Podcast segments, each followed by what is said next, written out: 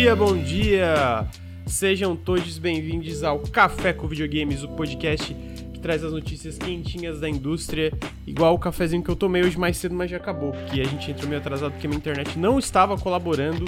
Hoje, segunda-feira, dia 27 de março, estou aqui com meus amigos Henrique Antero. Bom dia, Henrique. Bom dia, bom dia, amigo. Bom dia, Luiz. Bom dia, pessoal que está ouvindo a gente pelo podcast. Bom dia, pessoal que está ouvindo a gente aqui ao vivo, assistindo na live. Bom dia. É, bom dia, Luir. Bom dia. Bom dia aos ouvintes, bom dia a todo mundo. Dormiu bem, amigo? Mais ou menos. Não dá pra Mais ser. menos. Não dá pra toda semana, né? É, toda semana tá bem, não dá. Não, eu Sinto muito É- pro cara que reclamou lá, mas. Bom dia no Brasil Comunista. Não sei de onde veio esse sub, mas bom dia. É, obrigado, Léo Weig. Bom dia no Brasil Comunista. É, então eu tô aqui com meus amigos. Hoje a pauta tá, tem bastante coisa pra gente falar, bastante anúncio legal, é, novidades meio, pelo menos pra mim, surpreendentes, pro, pro guru Luir aqui não tanto, né? É, então a gente vai ter algumas coisas aí pra comentar. Mas antes eu já vou dar os recadinhos. É, se você gosta do nosso, do nosso conteúdo na internet, do podcast, é, dos vídeos no YouTube, do Instagram. Considere apoiar a gente em apoia.se barra Nautilus ou picpay.me barra canal Nautilus. Todo apoio faz muita diferença pro canal. Ah, se você está no feed de podcasts ouvindo a gente, considere seguir a gente aqui na Twitch, twitch.tv barra Link. A gente grava o podcast, o Café com Videogames, toda segunda-feira de manhã, entre as 9h30 e 10 horas a gente tá ao vivo. E o Periscópio toda sexta-feira à tarde. A gente faz lives aí durante a semana também. Ah, e se você está aqui na Twitch, primeiro, obrigado pelos subs, né? Léo Weig, Walber, ah, Roberto Ilek e Breno Martins, muito obrigado pelos subs aí que a gente teve. Ah, e também considere seguir a gente aí na, na- nos feeds de podcast, considere seguir a gente no YouTube, youtube.com.br nautiluslink, no Instagram, arroba nautiluslink. O Henrique já deixou cinco Reels semi-prontos aí, que eu vou falar que tá top, tá? Tá muito bom. Então, sigam a gente pra assim que sair, você já ter você já ter esses reels já já ter esses reels maravilhosos na timeline de vocês. Ah, fora isso, vamos aí direto pra pauta, já que o pessoal tá perguntando.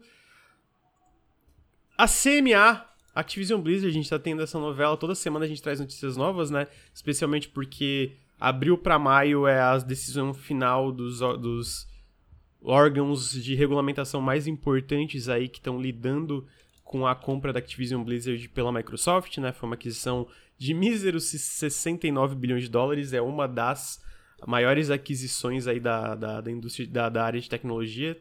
Não sei se é a maior, mas assim, é uma das maiores. E aconteceu um plot twist muito inesperado, por mais que o Luir fale que não, foi uma coisa incomum. Tipo assim, não, não estou dizendo o fato de passar ou não, mas a última vez que o CMA voltou, basicamente o que aconteceu é que esses órgãos de regu- regulamentação, por exemplo, o CMA especificamente, ele tem. Deixa eu ver se uma coisa vai travar aqui a câmera. Ah, ele tem um. Ah, não, não vai não.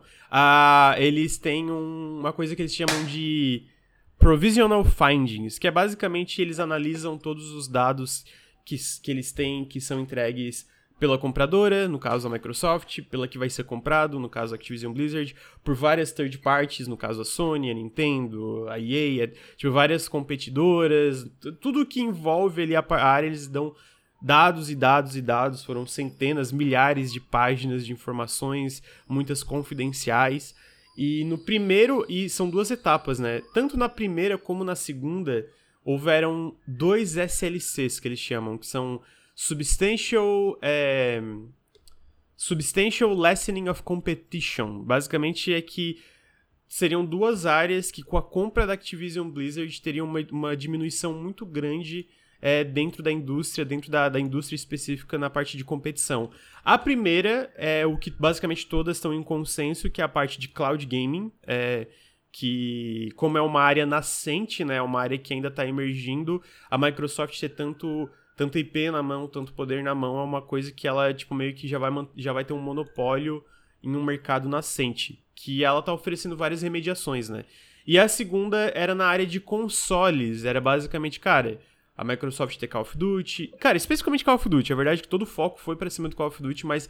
Ah, ela ter o controle de Call of Duty dá é, um, um, um poder é, na área de, de, videogames ali que ela pode trancar a Sony, pode pro, é, prejudicar de forma significativa, a, especificamente a Sony, né? Porque teve uma definição bizarra de raio é, que era de basicamente console de alta performance que excluía o Switch, mesmo que o Switch seja mais bem sucedido que o PS4, o PS5 e o Series X e S. É, ele era excluído da, da jogada mesmo tendo Call of Duty. Então tava tendo um grande bafafá ali que a Sony que não queria que a aquisição fosse para frente.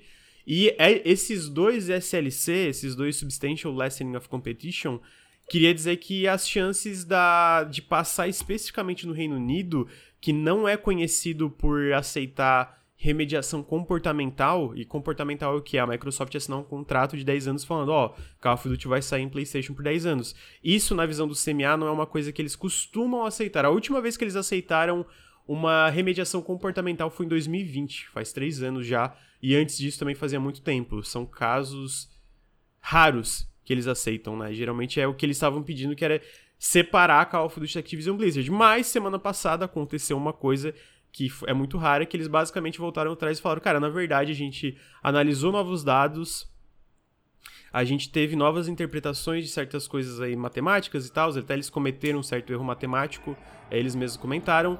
Então a gente chegou à conclusão que a nossa conclusão em relação a a parte de consoles, que a Microsoft adquirir Call of Duty na parte de consoles e resultar na diminuição de competição e ia prejudicar os consumidores e a indústria, estava errada.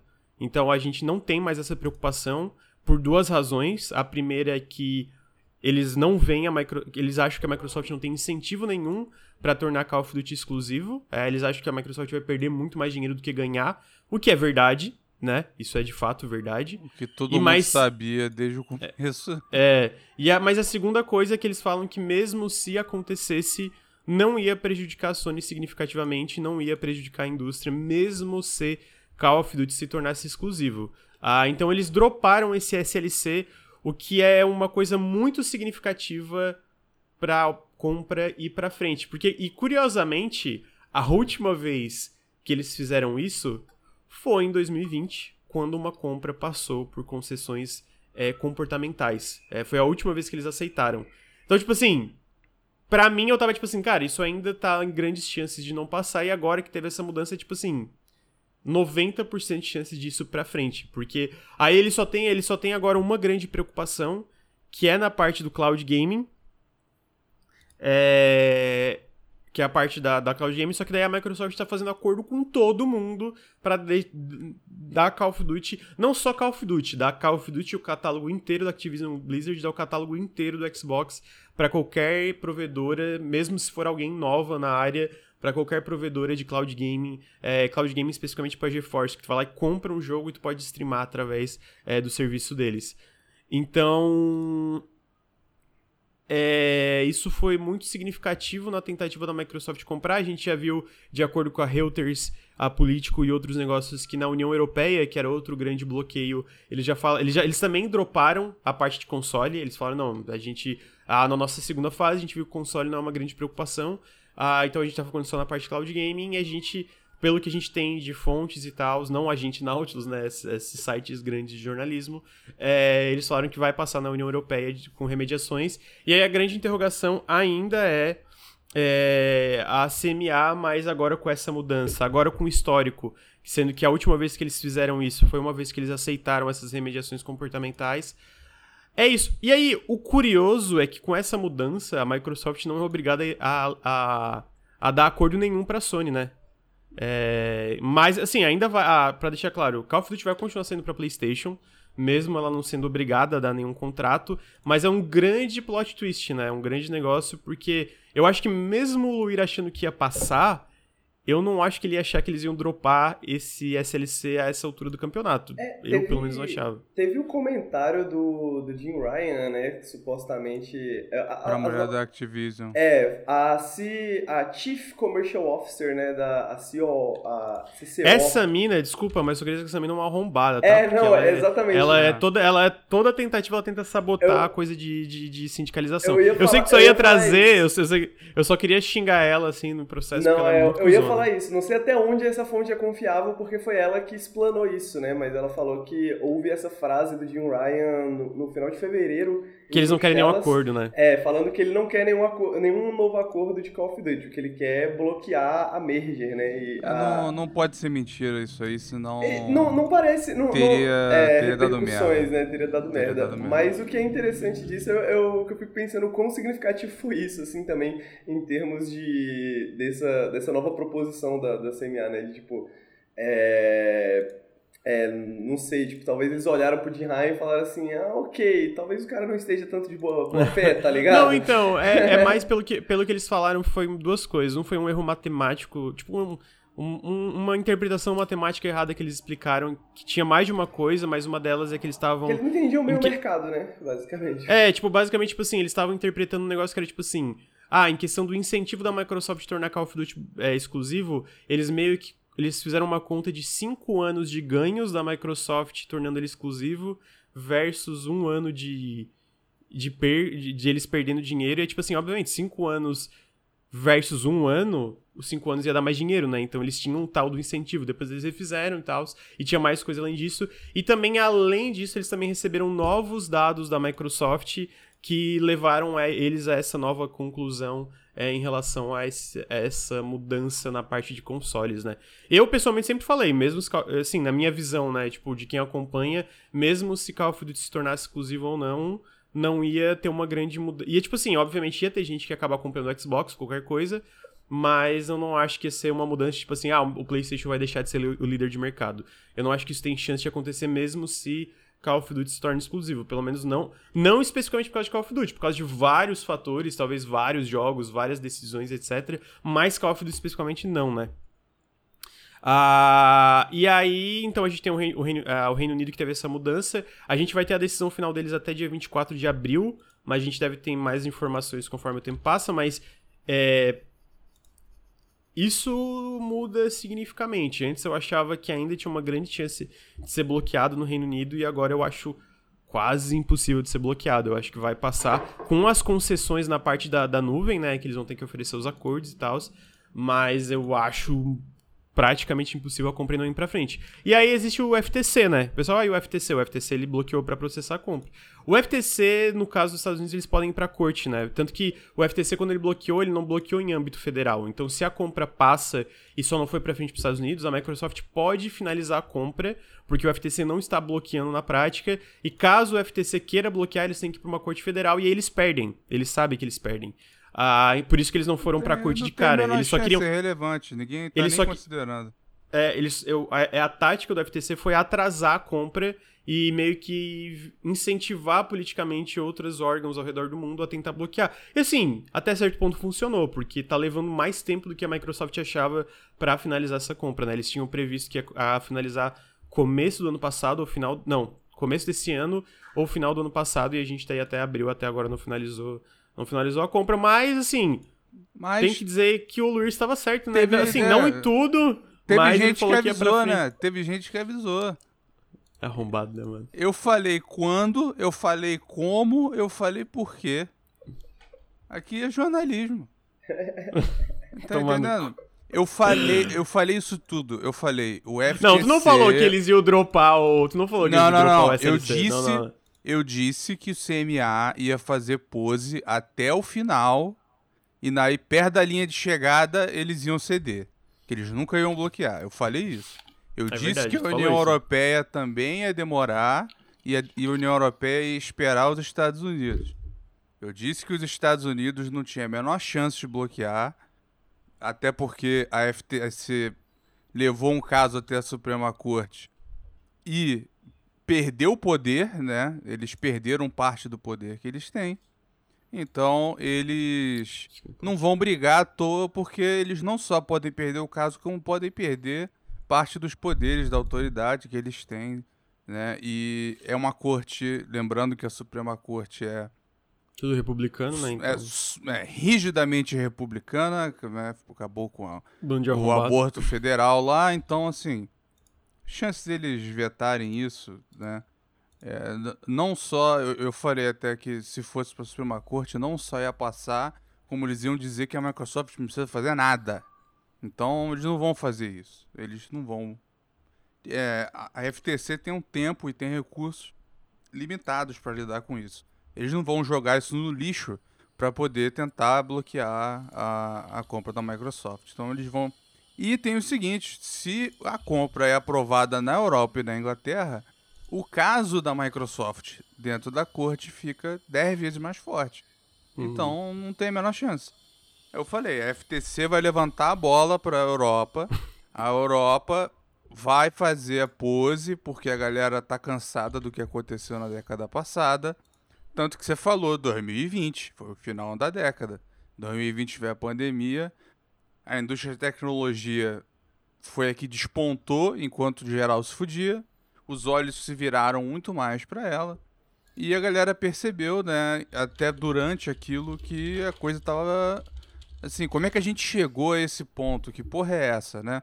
Porque o Facebook tava começando a ser dono de uma porrada de coisa. A Microsoft comprando uma porrada de coisa. A Google, Apple, né? A Amazon, tudo, né? Como é que você. A, a, as né, acabou a preocupação anti-truste né, nos Estados Unidos e no mundo. Acabou, infelizmente acabou. Né, tinha uma para vocês terem ideia, né, uma regulação antiga era que você não podia ser dono de um rádio e de um jornal ao mesmo tempo. Isso hoje parece piada, né? Os caras são donos da porra toda.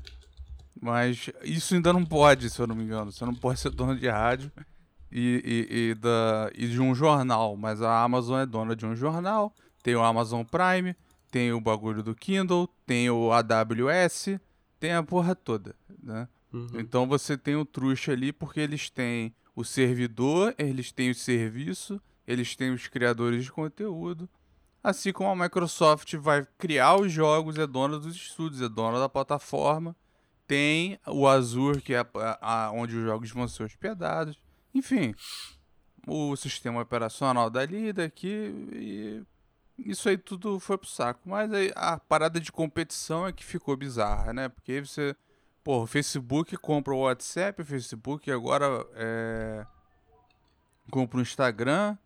O que mais que eles vão comprar, né? A galera falou, porra, não é possível que eles vão comprar o TikTok também. Quando deu aquela merda lá na época do Trump. Aí eles tentaram comprar o GIF, que é o maior site né, de, de, de GIFs, ia deixar uma competição desleal e eles iam ter incentivos para prejudicar o uso do, do GIF em outras plataformas. Né? Eles queriam. É, o chat também lembrou, eles queriam comprar o Snapchat. Eles queriam dominar isso tudo e vender os dados da tua vida para quem faz a propaganda. Né? Estilo Google que também é outro é, é mais disfuncional desses, mas assim, tem muita compra todo ano que passa despercebido. Né? Uhum. E que também prejudica a competição. Eu já comentei que o Granja deu um exemplo a, a, Epic, a, a né? Epic, né? A Epic comprou várias empresas que tinham que eram pioneiras e tem um monopólio na parada, né? Então, a gente. É, é, eles não se preocupam de verdade. Eu sempre falei isso, que ia ser pose. Então, assim, uma hora a parada cai, porque esse tipo de coisa, perante os fatos e, e o, todos os números, uma hora não, não, não tem como resistir. Então, eu sempre falei que o, uma hora a Microsoft ia, né, a Microsoft ia fazer de tudo por essa compra, que a Microsoft não joga para perder desde que perdeu aquele caso. Curiosamente, eles eles estavam sendo pró-consumidor quando eles perderam. Né? Para quem não sabe, no final dos anos 90 a Microsoft perdeu um caso dizendo que foi prática monopolista eles incluírem Internet Explorer no Windows. Né, naquela época, a galera aí mais nova né, vai achar um absurdo, mas é, os navegadores eram vendidos em caixa com CD, disquete, você instalava e tal. E os competidores processaram, dizendo que a Microsoft estava matando eles, incluindo no Windows. E a Microsoft tinha a defesa de que, porra, a gente quer vender um bagulho e a pessoa já poder entrar na internet. Isso é pró-consumidor. Né? E, e a Microsoft perdeu. Tinha outros casos que a Microsoft fez também, porque ela dava um desconto é, agressivo para quem usava Windows nos computadores que vendia e cobrava caro de quem vendia outro sistema. Enfim, depois uhum. do, isso foi um negócio é, enorme na época porque a, o governo federal meio que infiltrou a Microsoft, supervisionando por cinco anos tudo que eles faziam. Então, internamente, o Bill Gates e o Steve Ballmer falaram: nunca mais. nunca mais isso. E nunca mais aconteceu nada parecido. Eles sempre foram a melhor empresa em como navegar esse tipo de coisa, doação para político. É, tinha até né? em questão de eles falam que é os, os queridinhos de, de Washington, né? São os queridinhos. Cara, eles compraram o LinkedIn e o GitHub e ninguém falou é, nada. É, bizarro. E é engraçado, tipo assim, porque eu Tipo assim, questão de. Eu, eu manjo mais. É, a gente, não sei, né? Eu, eu pessoalmente acompanho bastante da parte de indústria de jogos, então eu me considero bem informado. Mas, tipo assim, vendo de fora certas aquisições que empresas de tecnologia fizeram é, em outras áreas e não teve a repercussão. Eu sinto que tipo, não teve a repercussão que essa que teve. É, tipo. Bizarro ver. Pô. Que nem falou, o Facebook comprou o WhatsApp, comprou o Instagram, a Microsoft comprou o LinkedIn, o GitHub, a Epic comprando várias empresas que, tipo são essenciais pra engine ou ajudam ou, ou botam a Unreal Engine num patamar muito acima por causa do tipo, tipo a, a o, o MetaHuman, é, o Quixel, essas paradas, tá ligado? Ah. E aí, tipo, é bizarro ver como esse tipo de coisa vai assim, né? Só vai, tipo, aí de repente eles têm, tipo, monopólio em Game Engine no, com Unreal, porque, tipo assim, ainda tem a Unity, ainda tem outras engines é, é, é in-house, mas se tu for ver eu acho que a engine mais viável comercialmente para jogo grande hoje em dia é de longe a Unreal, né? É, e a. A. A, a Unity não oferece tudo que a Unreal Engine oferece, né? Ela não é tão uhum. customizável. Se eu não me engano, o renderizador dela, alguém me corrige, ele é protegido. O da Unreal não. Inclusive, né, eles incorporam melhorias e tal que os estúdios fazem e fecharam até o acordo com a, com a CD Projekt de melhorar a Unreal Engine e tal. Eu imagino que isso seja parte de um acordo para CD Projekt não, não pagar royalty, né? Uhum. Então, o... É, citaram a compra do Discord, né? Tem Mas o... não rolou, né? Discord, é, isso é, eles não... Porra, tentar comprar o Discord agora é pedir pra se fuder, né? Então. Não, mas faz um tempinho. E é, não, o Discord não foi. O Discord não foi porque eles mesmos não quiseram, né? O Discord, tipo, voltou atrás, não, não quis É, o, e o, né, a, a, o rumor era que o Discord em si tava querendo ser comprado porque eles não estavam conseguindo achar um meio de monetizar a parada direito. Né? Uhum. Não sei se vocês lembram, o Discord tentou ter uma loja de jogo. Tentou Lembro, é dar essas coisas e não funcionou. Né, eles ficaram perdendo dinheiro é, um bom tempo. Aliás, só abrir um parênteses, uma curiosidade. Você sabe por que, que o Discord foi criado por quem? Não. O Discord foi criado por dois jogadores de MMO. Um jogava ah, é. Final Fantasy XI e o outro jogava Final Fantasy XIV. E eles queriam uma coisa boa pra E eles falaram, né? pô, Skype é uma merda, TeamSpeak é uma merda pra gente usar, bora criar um bagulho bom pra gente poder fazer raid. E aí eles criaram o Discord pra, só entre eles, né, as guildas dele. O cara do Final Fantasy XI é tipo um dos mais conhecidos jogadores e, e, e, e pica lá e tal. E aí, graças a esses dois jogos, criou-se o Discord. Então Loucura, a né? gente. Né? é, certas coisas, né, tinha dar como garantido, mas foi um grande acaso, né? Sim. Enfim. Eu tenho uma, eu tenho uma pergunta pro Henrique. O que, que tu acha, Henrique? eu acho que o Luiz já, já compreendeu todo o tema. eu acho que é o, eu acho que é por aí mesmo. Eu acho que existe um nível de performance também na, como o Luiz falou na questão de tentar negar que realmente a história tá aí para provar que ah, realmente a galera não tá se importando mais com o monopólio, né? Eu acho que o exemplo foi bom também da questão da comunicação, que na mídia isso já está acontecendo faz um tempo, né? Ah, agora, a questão é que isso está chegando talvez agora na, na no, no, no, campo da tecnologia, né? E aí que entra essas questões mais complexas. Mas mas não sei, não sei. Eu estou triste com o caminhar do mundo, né? Mas isso é desde sempre, desde que eu sou pequenininho. é o, caso que fez todo mundo falar: peraí, a gente tá. É, onde é que a gente parou? Foi quando a Nvidia tentou comprar a RM, a né? né? É, é. eles, eles desistiram antes de dar o primeiro passo, de tão ridículo que, que era a chance deles conseguirem passar. E Sim. ali né, começou-se a ter mais atenção no, no setor, né? E o e aí essas agências, né, passaram vergonha porque várias dessas compras tinham promessas comportamentais, né? E não só no ramo de tecnologia, é, então você tem coisas né, que para mim são mais preocupantes, né? São a, é a questão do truste, né? Quando você teve agora no começo do ano a polêmica do Ticketmaster, que eu citei aqui no café, uhum. né, que o Ticketmaster comprou uma empresa que fazia a, a promoção de todos o marketing dos eventos e era a grande dominante. Então, como é que você olha o conflito que você tem de ter a empresa que vende os ingressos e a empresa que promove os eventos? Olha como é que é fácil você abusar disso e fuder a competição e garantir o um monopólio. Uhum. E aí o. Ticketmaster tem, sei lá, 95% do mercado.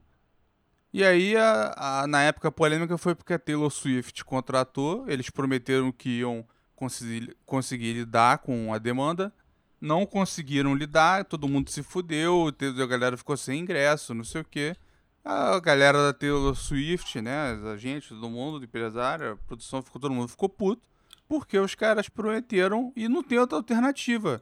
Porque uhum. os agências, né, foi aprovado lá em 2010.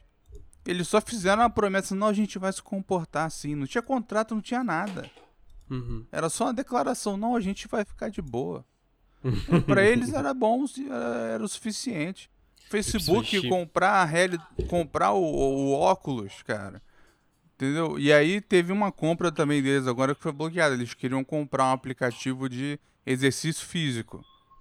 Para variar, mo monopolista no ramo. Era o aplicativo disso. Então o Facebook ia ser dono disso em realidade virtual. E aí a galera falou: não, não, não vai comprar. Né? Eu esqueci o nome do, do programa, mas enfim, é, rodou. Foi uma tentativa que rodou rápido, né? Então, é, os olhos se viraram para as empresas, para essas organizações em relação à tecnologia. Mas como eu já vi vários jornalistas apontando, enquanto eles estão discutindo a Microsoft com a Activision, eles estão aprovando compras no mercado agropecuário, no mercado de farmacêutico, químico, então, assim, não, eles não estão preocupados com isso, porque eles são do meio também. Eles querem sair dali e trabalhar numa dessas corporações. Eles querem dar palestra e ganhar fortuna. Eles querem ser a, a, né, parceiros. Um dos caras da FTC é ex-advogado da Microsoft. Do, perdão, do CSC, que por, SSC, que no, o, o, ficava na dúvida se ia para lá ou no FTC. O cara era, foi advogado da Microsoft por anos em casos de aquisição. Então, assim, é. é não, não, não dá para levar a sério a parada. Então, eu sempre falei, desde o começo, que ia ser pose. Eles iam fazer pose o máximo que desse. E chegou a hora que a Microsoft apresentou né, os fatos de um jeito que eles. Porra, o batalhão de gente lá, de engenheiro, de, de advogado, de analista, de, de contador, de tudo, podendo montar o caso, não ia ter como eles negarem, né? E, assim, independente disso tudo, não acho problema na compra.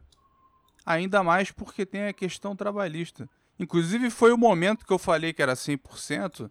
Eu falei pro Granja em off. Foi quando eles toparam o sindicato de boa, né? A Microsoft com um histórico fortíssimo de. De Union busting. Union busting. Casualmente revira uma política deles, né?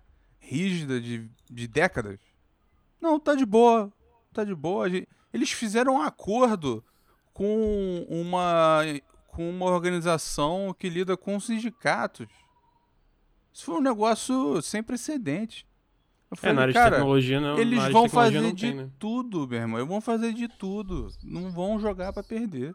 Quando eles toparam isso, eu, pra, né, considerando o histórico da Microsoft, era um negócio absurdo. E para eles foi casual. O Phil Spencer falou: não, tá de boa o sindicato lá deles. É, pode fazer aí, a gente vai negociar com eles normal. Ainda fizeram acordo com o CWA, lá, que é o negócio dos sindicatos, dos trabalhadores da, dos Estados Unidos.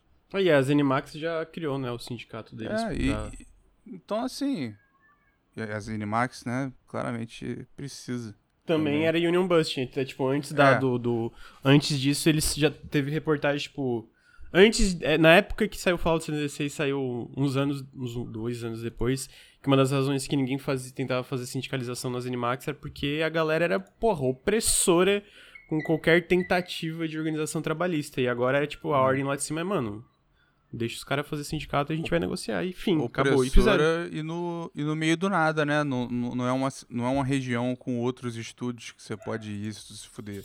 Né? ah, de, depende do estúdio, né? Porque, por exemplo, a Machine é, depende Games... do estúdio. É porque a Machine Games é engraçado que teve um caso que a, a Zenimax tentou quando acho que os fundadores da Machine Games saíram, a ZeniMax tentou fazer aqueles, aqueles contratos, tipo, ah, não, vocês não podem fundar um estúdio ou contratar Anti, ninguém aqui. Anti-competição. É, e aí os caras falaram, cara, então, eu acho que vocês podem tentar fazer isso aqui, mas é contra a lei aqui na Suécia. É. E aí eles tentaram e realmente, é, o governo de lá chegou, mano, tão maluco? Não, não tem essa porra aí. Eles podem sair e contratar quem eles quiser da empresa de vocês, vocês não podem fazer nada. Aí a ZeniMax baixou a bola, né? É, esse porque tipo de coisa... não tem, depende de país a país, né? Mas realmente, sei é. lá, tu pega. Depende de estado Texas, também. Tipo, né? Até nos Estados Unidos tem uma porrada de estado que isso é ilegal, pra tu ver como é que é escrota a, a atitude, né? Uhum. Então, a única exceção é quando a pessoa era um dos sócios e tal, enfim. Eu, tô, eu tava Amigo, me referindo é... mais a Bethesda original, de Bethesda... É, de Maryland. É. é. Mas eles Amigo, têm Oshin e tal, que é melhor. Amigo, mas vamos concluir aqui. Então, 100% que passa? Como eu tô, né, com meu casaco coberto de razão aí, igual o nosso ouvinte de onde não falou, há um, um ano. E vou dar crédito aqui, o CAD fez uma boa análise, sempre lembro que foi o único que deu problema para Disney e que teve resultado, né? Tanto que eles tiveram que é, consolidar o que eles tinham aqui, abrir mão de ter exclusividade dos direitos de transmissão, de campeonatos e tal. Então, o, e tudo isso que ele, o CMA demorou um ano para descobrir, porque não estava querendo descobrir. Eles estavam fazendo deles. Então, de, de ter essa pose, de querer ser o último chefe, de virar com essa moral. E o. O CAD já tinha relatado isso tudo, conversou com todo mundo, fez as contas ele mesmo falou isso tudo. Então, porra, o, o merece crédito sim. É, sim, não sei como é que são as indicações, não sei quão político é o, o órgão, mas eles fizeram um trabalho é, ético, eu achei. Entendeu? Eles fizeram o dever de casa, eles viram tudo e eles chegaram às conclusões corretas. Já era só né? Se o negócio fosse para ser eficiente mesmo, né, com o dinheiro do, do cidadão, a União Europeia, o CMA, teria analisado também o que, que o CAD falou. Ah, claro que tem tradução, entendeu? Mas, enfim, também acho bom meter pressão para não ficar fácil. Né? Não parecer que é uma, é uma festa o bagulho. Mas, cara, é, é no ramo de entretenimento, né? E é o que é pior que na tecnologia. A Disney comprou a Fox. Isso não, é, é a mais absurda, eu acho. Desde, assim, dos últimos 10 anos. Essa como para mim é um negócio incrível. É incrível. Né? É, é, é, o fim da picada. É o anúncio de que eles não estão nem aí pra porra nenhuma né? de, de monopolização e tal. Então, o. Agora, né, eu, eu achei engraçado que o timing foi bom também, né? No último episódio eu falei, cara, é, o CMA, acho que tá percebendo que o lance do console não é o problema e que a única coisa que eles têm que se preocupar é o lado da nuvem. Aí dá alguns dias o CMA anuncia. É, galera, o lance do console não importa, não. A gente vai ver só a nuvem. Então, assim, o, o a, a, Sony deu mole, porque o Brad Smith estava lá em Bruxelas, ele tirou o contrato do bolso e falou: Ó, oh, me liga, a gente negocia a qualquer hora. a Microsoft, a Sony podia ter feito um acordo de 12, 15 anos, entendeu? A Microsoft ia topar para poder facilitar. Mas eles não quiseram. Então eu acredito naquela frase do Jim Ryan, né? Até porque ele é um idiota. A gente viu aquele e-mail deles. Do, aquele e-mail dele. Aquele, é, mas, mas faz do, sentido. Do, dos cachorros. Eles queriam bloquear totalmente também, né? Eu, Mike, eu acho que fazia. Eu falei isso lá atrás também. Fazia mais sentido tentar arrumar um acordo bom do que tentar bloquear. Porque bloquear uhum. não ia. Né? E. Porque a Sony né, tem culpa na praça. Eles fazem. Tudo que eles acusassem a Microsoft, eles fazem todo dia. Então, não, uhum. entendeu? Era melhor sentar e fazer um acordo bom. Aí, inclusive, teve. Eu queria saber o que, que tu acha. Que a Microsoft fez uma né, uma afirmação que foi uma cutucada que é, é complicado para a Sony responder, né? Okay. Eles falaram, a gente acha, porque o CMA perguntou se depois desses 10 anos ia ter meio que um corte abrupto e a, a, né, não ia poder mais jogar, não ia ter nada e tal. Ele falou, não, é 10 anos é do lançamento, ainda tem. As pessoas ficam jogando anos depois, tem suporte, não sei o quê. E eles falaram: a gente acha 10 anos mais do que o suficiente para a Sony criar um competidor à altura. É, então, mas é, e aí nesse Você caso acha é mais... que, eles, que eles têm? Eu acho que. Eu, Assim, questão de um.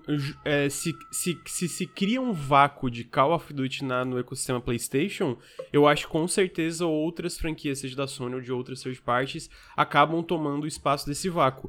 Mas eu acho que essa constatação especificamente não foi nem tipo, ah, a gente vai tirar Call of Duty. É, foi tipo assim.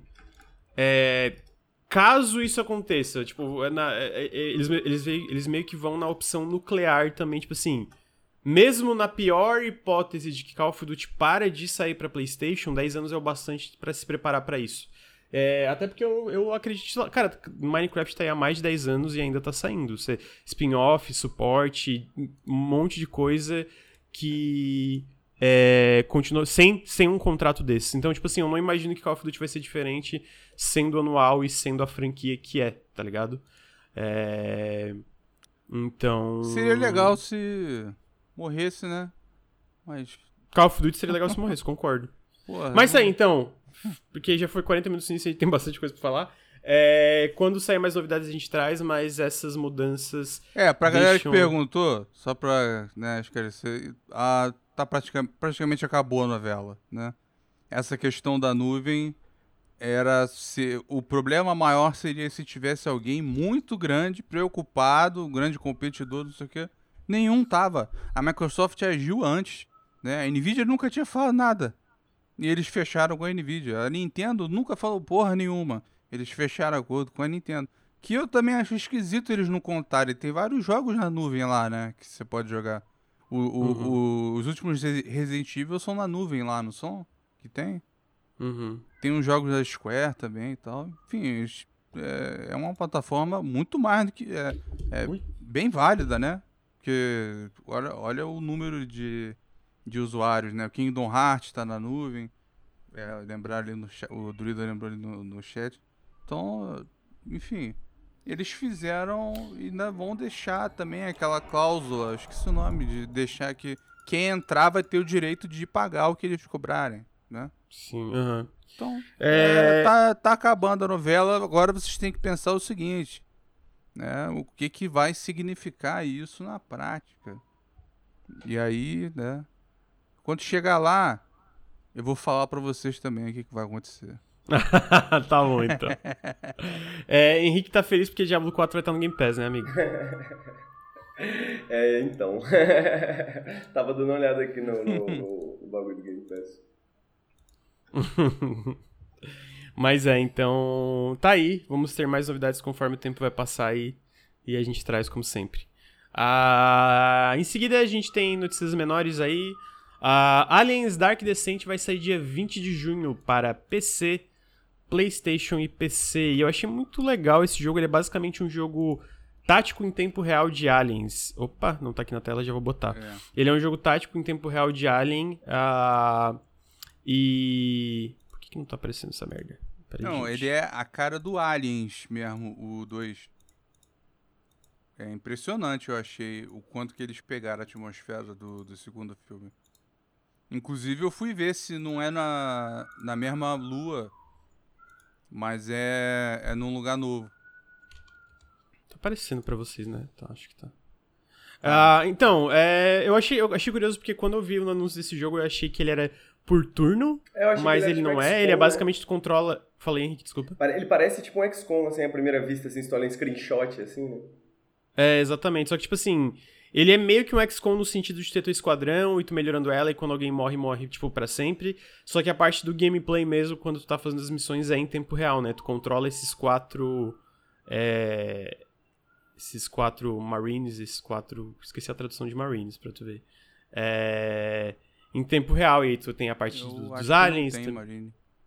Tem uma semi-tradução, mas eu É, tá, tá me tem uma. É, mas não é, é exatamente. é. Tá, tá, Ah. enfim. tá Mas assim, de boa. verdade, eu, eu- me surpreendeu. Eu acho que, tipo, É. parece considerável. Tipo assim, do anúncio eu imaginei que seria algo meio tipo Alien Swarm, uma parada em tempo real co-op, que também é legal, seria legal, mas ir pra essa direção de tático, eu acho que visualmente tá muito legal, tá bem fiel, como o Lur falou, a, a Alien, e eu acho que é uma franquia que tem potencial de ser explorada, tipo, pô, a gente já viu o Alien Isolation, que é fantástico, que é de terror, mas, tipo assim, um jogo tático de Alien também tem muito potencial, parando pra pensar, tá ligado? Faz muito sentido, né, cara? E, porra, eu. É, é, é curioso, assim, porque eu sinto que.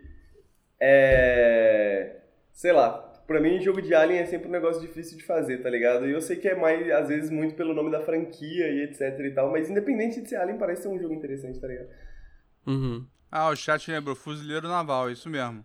Fuzileiro naval, é. É, essa é a tradução mais próxima. O, o, jogo, o sistema do jogo, ele é tempo real, mas pra quem jogou né, Baldur's Gate, jogos assim, nunca teve muito jogo com esse sistema, apesar de eu gostar bastante.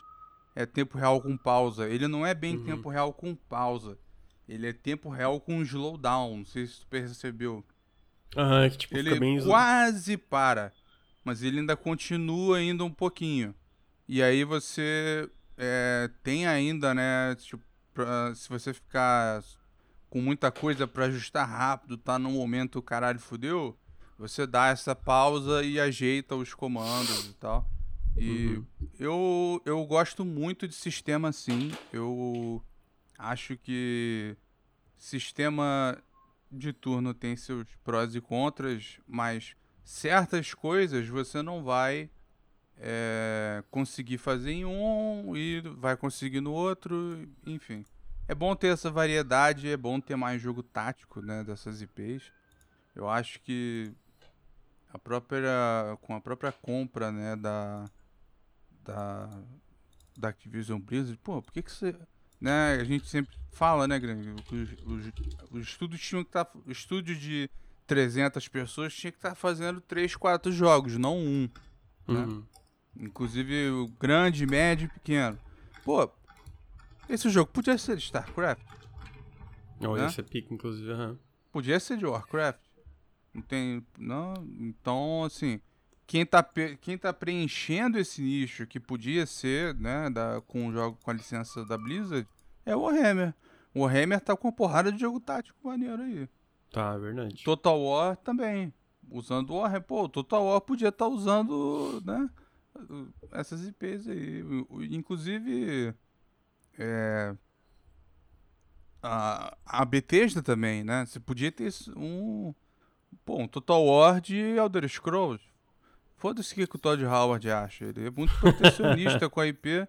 Pô, a, a, a, Microsoft parece que tá. É, às vezes parece estar tá à mercê da Bethesda, como se fosse. Porra, pelo amor de Deus.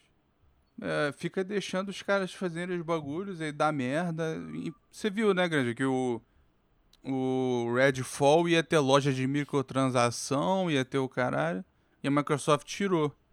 Não, isso aí não, não a gente não sabe. O que, o que, que o Harry Smith falou foi que.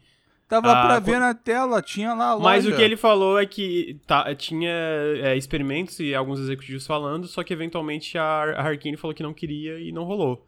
Ah, não sei se foi a Microsoft especificamente. Ué, eles falaram, jogos... eles falaram que não queria agora, né? Porque aí o chefe escuta.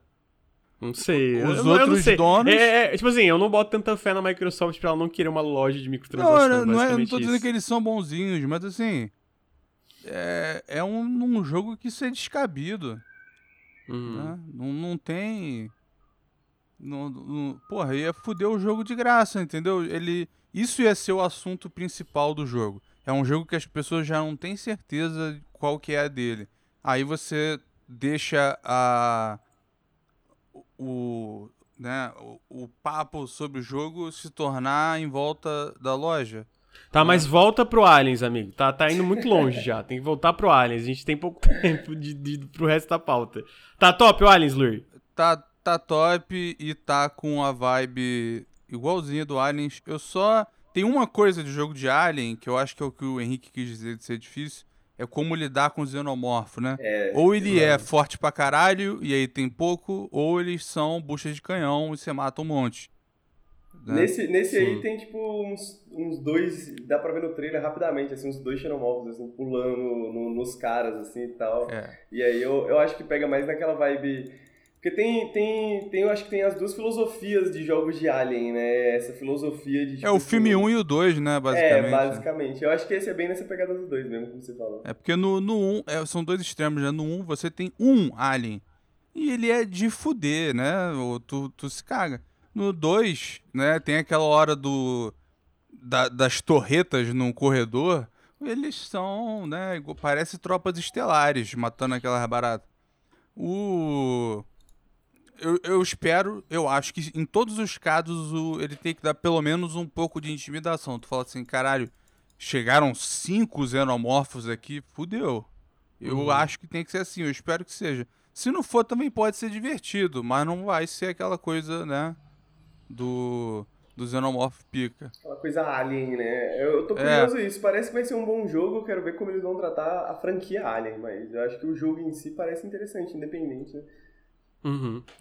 Uh, depois a gente tem um trailer barra data de lançamento de Crash Team, Crash Team Rumble, que, pra ser honesto, não achei que parece muito bom.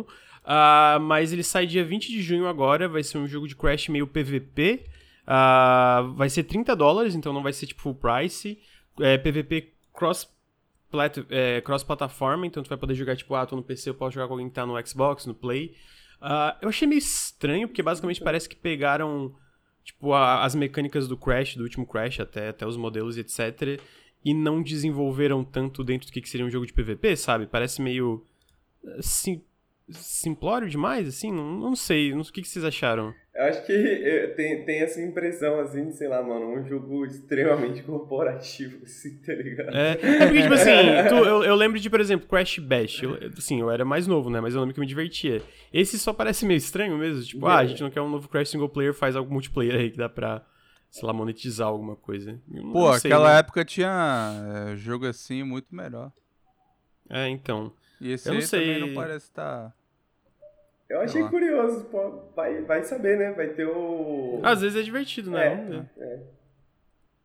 Mas tá aí, Crash Team Rumble. Eu acho que é, é, um suspiro aí do, do fim da Activision. Do fim da Activision, caralho. Do fim dessa fase, né? Tipo, ah, tá. Vamos ver. É porque vai, é, sem o Bob Coach, que é outra empresa, né? No momento é uma máquina de COD. Todos os estúdios focaram no último porque estava atrasado. Como é Sim. que. Porra, milhares de funcionários. Vai tomar no cu, né? Sim. É, cara, eu vou pular uma coisa porque eu tô curioso para ver o que, que meu amigo Henrique Antero, vou pular pra uma pauta mais ali pra frente, achou de CS2. Caraca! Finalmente chegamos. Depois de CS 1.6, Source, Go, a gente finalmente chegou em Counter-Strike 2. Disseram que estávamos malucos. Disseram que estávamos malucos por esperar Counter-Strike 2. Pra quem não conhece a história, essa, essa parada do Source 2, né, ser implementado no CS, do CS2, é um. É uma parada que tá rolando faz uns anos, assim, né? Há uns anos que alguém fala ah, a Valve tá trabalhando nisso, ó, uma hora vai lançar isso, uma hora vai sair, uhum. tal, tal, tal. E ninguém sabia quando que isso ia realmente acontecer. E agora a Valve anunciou CS2. E, cara, eu vou te falar o seguinte, tipo assim, pra uma pessoa que é leiga, é a mesma coisa. tá ligado? É basicamente a mesma coisa, não, é? não muda muito o jogo, tipo, é CS, só que melhora um pouco, tá ligado? E tal. Só que pra Acho quem... que visualmente tem umas diferenças assim consideráveis, mas eu acho que é o mais o a, as partes que, que afetam mecanicamente o jogo que é mais interessante, né? É, exatamente. Tipo, e eu acho que até, até essa questão visual, né? Porque a, a, uma, da, uma das memes é essa, né? Que tá rolando ao redor do CS2. É tipo, pô, CS2 tá lindo, mal, esper, mal, mal posso esperar pra jogar em 4x3 1280, tá ligado? é porque... Porque, tipo assim, é isso, né? Quando você começa a jogar CS, essas paradas menores, né?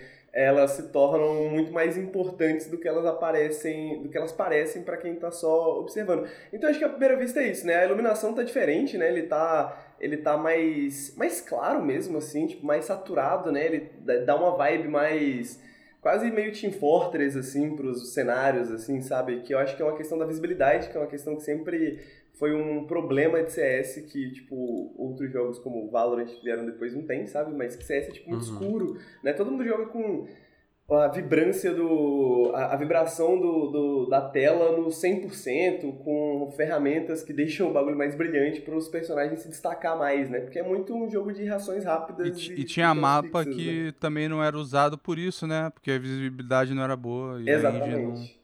Não... Exatamente. Então, tipo assim, essa foi é, essa, essa questão dos mapas, da iluminação, de como está sendo usado. É, eles lançaram três trailers, basicamente, para falar das três maiores features, né? Esse foi um dos trailers, a questão de como que os mapas estão mudando e tal, e, e, e esse é um, do, um das grandes features que eles anunciaram. Outra grande feature que eles anunciaram, que é muito interessante, é o sistema de smokes, que é o sistema de fumaças, né? Porque as fumaças no, no, no CS elas rapidamente se tornaram um problema muito grande, até tão recente quanto ano passado, assim, teve um bug de fumaça, enfim, que aconteceu num, num, num torneio oficial, um time brasileiro perdeu uns rounds, foi todo um fuzuê e tal, por conta desse bug de fumaça, por conta de como as fumaças eram renderizadas, por como que elas eram processadas pelo servidor. E aí, não só eles meio que resolveram esse problema, mas eles fizeram mudanças de gameplay na, na, na, na, fumaça, né? Aparentemente essa é a ideia. Não só essas fumaças agora elas são elas fazem sentido ali, são bonitonas e elas não têm esses problemas mais que as fumaças antigas tinham. Elas agora elas meio que vazam, né? Quando você atira numa fumaça, a fumaça meio um pouco é, é, a fumaça meio que dá uma deslocada e você consegue ver o local onde você está atirando. A mesma coisa meio vale para tipo, come um pouco da fumaça. É, exatamente. Fica tipo um buraquinho, assim. E a granada também. Quando você joga a granada na fumaça, a fumaça, a fumaça dispersa por alguns segundos. Então, tipo, essa acho que é a mudança de gameplay mais forte, porque a, a, as smokes são muito poderosas no CS, e nos jogos competitivos às vezes fica muito tempo, assim, tipo, times esperando fumaças acabarem e tudo mais. Então, acho que eles querem dar um pouco de counterplay, um pouco mais de dinamismo nessa questão de como as fumaças são utilizadas e o counterplay que você tem contra essas fumaças. Eu achei que foi uma decisão bem interessante e é uma decisão muito diferente da do Valorant, por exemplo, que ele meio que replica a do CS, mas sem problemas, né? E aí cada fumaça tem uhum. a sua particularidade, dependendo do personagem e tal. Mas eles meio que criaram um sistema novo, é tipo uma parada que a gente não tem exatamente em outros FPS táticos. Então, é uma, acho que é, é o, em termos de mecânica e gameplay, foi um, uma das coisas que mais me deixou curioso. Acho que foi a única realmente mudança de gameplay forte, assim. Ah, e a terceira mudança, que foi mais uma mudança técnica, mas uma mudança que está muito esperada há muito tempo, que é a questão dos tick servers, né? E aí, uma breve explicação do que é um tick server. O servidor de CS funciona num, numa parada de 64 ticks, então significa que, né, tipo, você tem 64 atualizações por segundo, medidas por hertz, não sei o que e tal, de que é basicamente a hora que o servidor olha para o que está acontecendo na sua tela e fala, ok, isso aqui está acontecendo, isso aqui vai para o servidor e aí as coisas são processadas. Só que o problema dos 64 ticks é que tem alguns momentos em que, tipo assim, na sua tela parece que, é, como é uma coisa muito milimétrica, assim, né, uma coisa muito de milissegundos e pequenos frames e tal, você vê alguma coisa na sua tela, mas não é isso que é registrado pelo servidor, porque isso aconteceu entre os ticks, né? Entre esses ticks. Aí Valorant veio com. Aí na verdade você já tinha servidores tipo Faceit, Gamers Club, que ofereciam servidores fora dos servidores oficiais do, do CS de 128 ticks né? Que é pra, a ideia de se aproximar um pouco mais da experiência de LAN, onde. Teve é, a pressão da Riot, né? Porque o Valorant é, né? Tudo é muito preciso. Então, e aí veio o Valorant. E aí veio o Valorant. E esses servidores já existem há algum tempo, né? Mas aí recentemente veio o Valorant, que todos os servidores são 128 ticks. É, e então o Valorant tem seus problemas também, mas pelo menos nisso é uma parada que a galera é, é, valoriza bastante do Valorant. Uh, dito isso, a, a Valve chegou, né? O pessoal do CS chegou, o time do CS chegou e falou: a gente vai criar um sistema de subticks. Basicamente. Não, eles enricaram. Na moral, eu achei isso a parada mais Henrique de todas. É, não, a, não... a galera passou anos pedindo 128 tick rate. Cadê, cadê, cadê? Exatamente. Eles falaram que isso não é mais uma consideração, basicamente. Aí né? eles vieram de Henrique e falaram assim: Pra que tique O que é um tique? o que é um tique? é um tique? Pensa pra bem, que, que, que você é um quer o tique? E se a gente tiver mini tiques entre os tiques, tá ligado? Eu sinto que é muito isso mesmo, uma coisa de comunicação. É, assim, foi uma enricada total. Como comunicar essas ideias, porque basicamente eles desenvolveram um novo sistema que se baseia em outras paradas que ainda não está muito exatamente claro como que isso funciona tecnicamente, mas que isso não é mais uma consideração, não é mais uma consideração quantos tiques acontecem. Basicamente a ideia é que vai se tornar uma experiência, né, tipo, o que você vê na sua tela, o que está no servidor e tal. E como saiu o Closed Beta, o que realmente, tipo assim, pelo menos a sensação dos jogadores profissionais ao, ao vivo é que realmente está bem fluido, né, que está bem mais fluido, que está tipo assim, é, é, você realmente você sente assim nos seus ossos, né, como é, é todas as coisas de CS, esporte e CS sendo jogado em alta performance, né? Mas basicamente são essas três mudanças principais que foram anunciadas: mudança nos mapas, a mudança nas smokes e a mudança nos servidores, basicamente.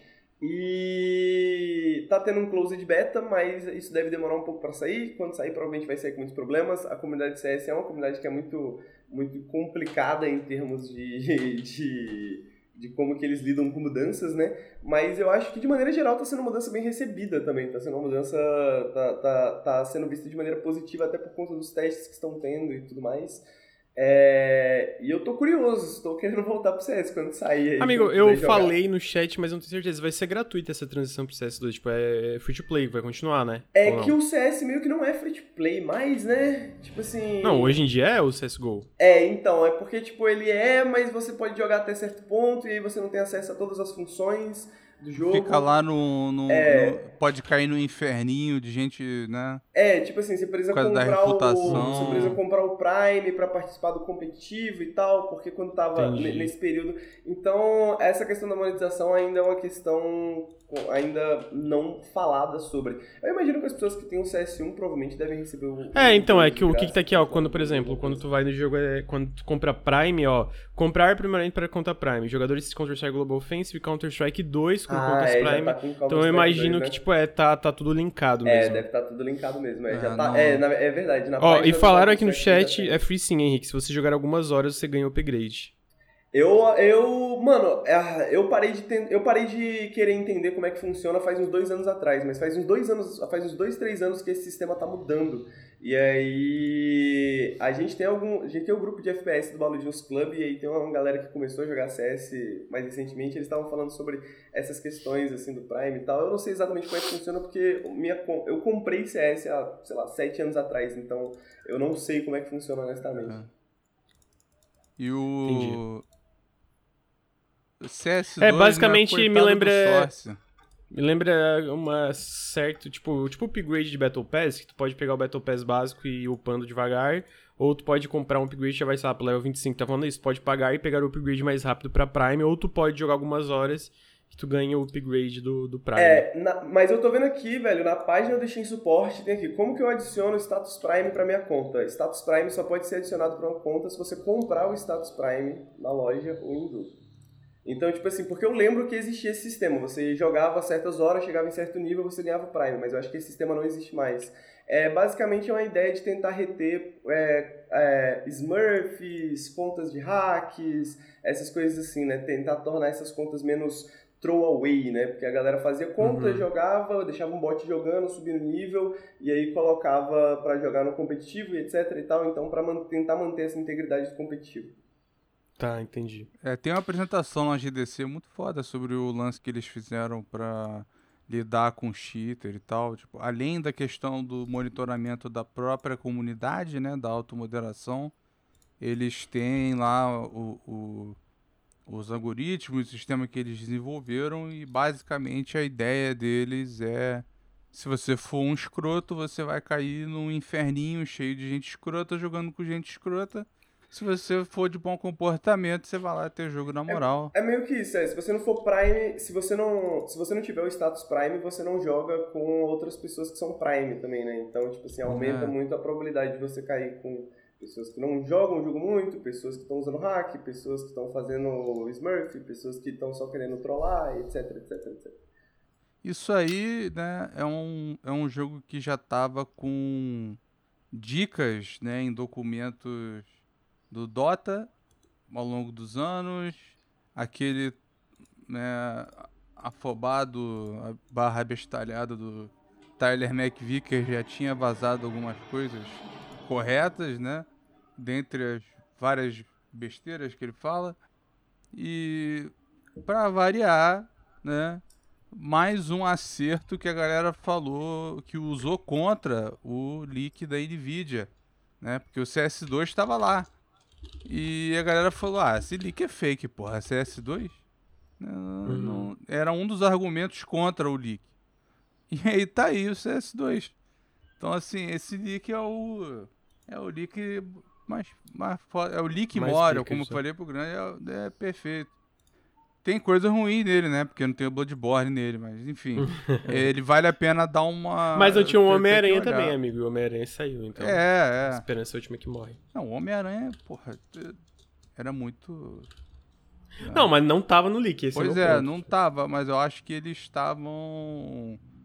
Deviam estar tá considerando quem ia fazer isso, era viável, né? Porque era tecnologia da, da Insomniac e tal, enfim. O. Uhum. E, cara, o bagulho, assim, só pra dar uma questão de referência, tá? Porque o povo do CS é diferente, tá? Eu, hoje eu não jogo, joguei bastante, joguei ponto .6, joguei... eu gostava do Source, provavelmente eu não sei porquê, mas enfim, era só o da época, mas enfim. É, tem, é cheio de problema, né? Todo mundo largou. Mas o. Assim, é uma galera que você pode ter é, vários podcasts e vídeos e tópicos com milhares de comentários e o caralho quatro se você mover uma caixa da Dust 2. Entendeu? É o único jogo que pode causar uma tempestade com um negócio tão pequeno. Porra, moveu a caixa, fudeu. E aí o público que tá por fora fala assim, calma aí, mexeram numa caixa no jogo? É isso? Entendeu? Uma, pro, pro, pro CS, você mexer na caixa, você tá afetando milhões de pessoas, dinheiro pra caralho, time, não sei o quê. É, o... Então, porra, é, a caixa é importante. Dust 2 teve uma mudança, uma mudança principal, assim, quando teve um, um remakezinho recentemente, e, tipo assim, essa pequena mudança mudou completamente o fluxo do mapa, assim, mudou completamente como as pessoas jogam, como as pessoas entendem é, eles, eles estavam para mudar a Cobble, não era? Porque era, era, saiu do competitivo, é, é tudo atualizado. Deixaram morrer, né? Porque era, era, eram só os brasileiros que eram bons, né? É, a galera não gostava muito de Cobble. É, e tinha uns glitches de, de fumaça, não tinha? Eu gostava, tinha bastante. Eu, eu, eu gosto desse mapa. Cobble era muito esquisita, né? Era muito diferente. É... É, Cobble tentava umas coisas com mapas, assim, que outros mapas não tentavam, assim. Talvez um dia eu, eu, eu, CS2. Eu tinha um gosto peculiar de mapa, eu gostava do Aztec. Mas ele tinha um. Mas é porque era, era, era palhaçada, né? Se você pegar com gente que Sim. sabe jogar, tem aquela parte que é meio que uma, uma ponte, não é? Tu vira tipo uma galeria de tiro, morre todo mundo. Então, enfim. Esse é um mapa que eu espero. Ele, ele passa de relance no trailer. Eu acho que eles vão consertar o, o, o mapa pra, né, se tornar viável. Vou fazer xixi rapidinho, gente. Eu lembro, a última polêmica quando eu tava jogando foi quando saiu aquele de Veneza, porque tinha uma janela que fudia tudo. Não era isso? Ah. Tinha uma janela, aí botaram um tapume, porque, né, tava dando um ângulo do caralho. E, mapa de refém, a galera tá falando aí no chat. Pois é, eu gosto, o Office, quem não jogou muito Office? Pô, Italy. Mas... Italy Office pra caralho. O mapa de refém não dá. O mapa de refém não dá. Não, era muito menos. Aí nem eu que sou cachorro. Pô, mas na, na antigamente era legal, pô. Mais novo. Na Lan House, né? Na Lan House era maneiro. É, eu não tava nem aí pro refém, tem um, Tem um cara que tem um. Tem um cara que tem um vídeo porque, tipo, realmente tem meio que tipo uma subcena competitiva de, de Office, tá ligado? E aí tem uns vídeos no YouTube de um cara que entrou, assim, para ficar bom no Office, ver como que a galera joga, assim. Só que é, é, é curioso, assim, porque, tipo, leva para essa época, hoje em dia, para fazer um jogo competitivo, até em questão de métricas, né? Você tem muito mais métricas para você medir o que está acontecendo, o que, que tá, como que as pessoas estão jogando e tal. E isso é leva-se em consideração de, de, de, map design também, né? O cara quando vai fazer o mapa vai levar isso em consideração também, né? E, e Office é, ainda é daquela época que os mapas não tinham isso, tá ligado? Que era um pouco mais no feeling, assim, de como que as coisas funcionavam. Então tem coisas no Office que são extremamente desbalanceadas, são extremamente difíceis de você jogar contra se, você, se, o, se o seu oponente tem meio que a estratégia perfeita, tá ligado? Uhum. Só que. Só que tem, tem, Eu concordo que tem uma certa magia aí, né? Tem uma certa magia. Ele, ele, ele tinha um lance estranho, da galera upar pra caralho o ranking no Office, de ficar bom no Office e virava global. Tinha um bagulho desse. Eu acho. Mas enfim. Voltei. Eu quis dizer isso porque tá tendo essa questão, né, do teve o, o, a, o pedido pelo Tick Rate, né, 128. E agora a Henricada com o que é um tique, porque no, nos estamos nos prendendo ao tique, vão acabar com o tique. E, assim, 64 de tique rate é bem bom, tá? Muito jogo queria ter isso. Vocês pesquisem aí, se vocês quiserem ver é, não, é, o tick rate de jogo da Nintendo. É Battle, então, Royale, Battle Royales, por exemplo, variam tipo entre às vezes 20, 40 é, é péssimo. E assim, fora o CS e o Valorant, que o Valorant é um, né, é um sub-CS, acho que só o Battlefield conseguiu ter servidor de 120. E é, depois o... de anos. É, é, é, é bem isso mesmo. E um modo. Então, assim, é um público, é um mundo próprio. É, é um negócio, assim, que eu, eu acho muito foda porque é imune ao tempo. Entendeu? Você uhum. vai chegar em 2045 e Dust 2 vai ser igual. Você vai poder É verdade. Você vai imaginar Dust 2 na tua cabeça, tu consegue desenhar. Vai sair um jogo em 2045 e alguns dos primeiros mods vão ser Dust 2. Vai ser Dust 2. É, mapa de Dust 2. Dust 2 no, no mundo da realidade virtual, Cyberpunk lá, a gente jogando com um avatar no, do nosso corpo e o caralho tá no Dust 2.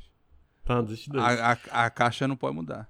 O, a data de lançamento do CS2, então, é o verão estadunidense, que é agora na metade do ano, né? uh, pra gente aqui. E eu vou jogar. Vou jogar. Eles alargam as temporadas Me- lá. Tem, tem, tem um. Eu postei uma GIF quando eles anunciaram o CS2 que foi tipo assim. Quando eu achei que eu tinha saído, eles me puxam de volta assim, pra, pra dentro. Porque Pelo faz- menos faz não é um o Dota, né, amigo? Ah, não, o Dota não tem, mano. O Dota eles podiam me, me, me banhar de ouro assim, falar, ó, pega o Dota aqui, eu falei, enfia no cu, mano. Assim, Tinha, Não, o Dota. tinha a melhora do Dota lá no leak. não, mas o Dota já foi pra Source 2. Não, não de Dota- Source, ele tinha um outro título lá. Era Ah, mas, mas isso aí um- tem, alguma. tipo, não tem sei. modo de jogo, tem um monte de coisa que eles mudam direto, né? Ah, Então. Você mas assim, vai, eu tô, eu você não vai esqueci. tô voltar nunca. suave, tô suave. Só pra terminar, eu esqueci de falar de uma outra grande mudança do CS. Prefiro velho. bater a minha cabeça na parede do que jogar Dota. Desculpa aí, Henrique. Não, a, a, a última grande mudança do CS pra, pra acabar essa parte da pauta é que agora você tem pernas. Você olha pra baixo e você Ah! Isso é um clássico da Source, faltava isso, né? Agora você tem, você tem pernas. Incrível, Pô. incrível. Eu acho. Faltava, hein? Achei uma, uma baita adição. É. É, então, CS2, ah, pô, a gente não vai conseguir cobrir toda, cobrir toda a pauta, tá? Tem coisa que vai ficar de fora. Queria trazer uma notícia que aparentemente o ator do Venom de Homem-Aranha 2 vazou a data de lançamento do jogo. Até porque ele mesmo depois tipo, falou: Não, não falei nada, é viagem, tava, tava nada a ver. Tava Que doidão. basicamente. Ele falou, capaz de eu nem ser o Venom, sei lá, o mundo, o mundo é bizarro. Ah, basicamente ele falou que o jogo vai sair em setembro e que vai ter uma, um grande blitz de marketing ali em agosto. Então, Homem-Aranha 2 possivelmente para setembro. Aí o Andy da, do VGC falou que bate com datas que ele tava ouvindo também, nada que ele faria uma matéria, mas rumores e tal que ele tinha escutado. Então, possivelmente, Homem-Aranha 2 já sai agora em setembro é, de 2023 para PlayStation 5. Ah, eu ainda não joguei um, né? Então tá aí. Eu tô com Homem-Aranha. expectativas de sono. Expectativas do quê? Expectativas de sono. Ah, é, tu não gostou muito do 1, né? Eu não joguei ainda. Ah, cara, é foda. É, tipo, eu queria muito gostar, eu tentei muito gostar, e aí eu acho que isso que me deixa tão decepcionado, assim, tá ligado? Que Deixa eu adivinhar. gostar. Tu era fã dos de PlayStation 1 e 2. É, exato. E aí, e aí não tem essa vibe pra tu, né? Pô, ele O tem, só que, Henrique, tipo... o Henrique, cara, eu já, Não. eu já tô sacando o personagem.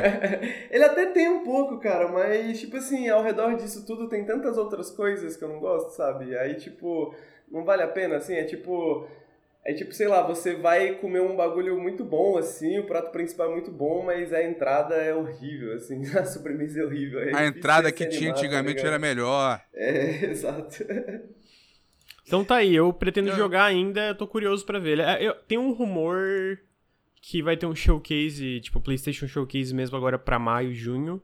Eu imagino que eles mostram Homem-Aranha 2 com data e tal, caso ainda seja essa data, porque por mais que ele tenha falado, esse tipo de coisa pode mudar, né? Eles podem ter uma previsão interna pra setembro, mas de repente dizer que não vai estar pronto, então, mas de qualquer forma, mesmo se não for setembro a data, eu imagino que eles mostram Homem-Aranha 2 de novo ah, esse ano ainda ali pra maio, junho. Eu, eu vi quando tava, né, antes disso tava em boato isso, tava, ah, a Sony pode ter um showcase agora entre maio e junho e mostrar o Homem-Aranha 2. Nossa, hein? Que previsão ousada. Realmente, cara, tu tirou essa da cartola. Pô, É, essa, qualquer um podia escrever isso e depois cantar galo. Porra, Sim. vai É. ter. E- mas a Sony, ela é bem... Talvez a, a- a- eles sejam mais... é, eles analisem mais afinco a cada milestone do jogo, né? Porque eles não têm muito problema de, de adiamento e lançamento. E lançamento quebrado também, né? Porque. É, eu diria que lan- lançamento quebrado não, mas adiamento, praticamente todos os últimos lançamentos deles Não, foram adiados. a assim, gente, tá, todos. a gente tá na pan- da pandemia. Sim, mas. Mesmo Tipo, na sei lá. pandemia, teve jogo que não foi adiado. Não, mas foi, por exemplo, Horizon Forbidden West foi adiado um ano. É, foi tipo É. de 2021 pra 2022. O God of War Ragnarok foi adiado um ano. O Gran Turismo foi adiado. Tipo, ou foram adiados publicamente ou internamente. O próprio não, God, o God of War. foi interno, não foi? Não, mas teve um adiamento público antes. Era pra ele sair Ah. em 2021. Eles falaram, não, não vai dar, a gente vai Ah. lançar em 2022. Então, tipo. é, eu Ah. acho que a única coisa que muda é que eles têm menos vazamentos da produção como um todo, né? Tipo, a gente não tem tanta informação de como o desenvolvimento de um jogo tá indo ou não. Mas adiamentos.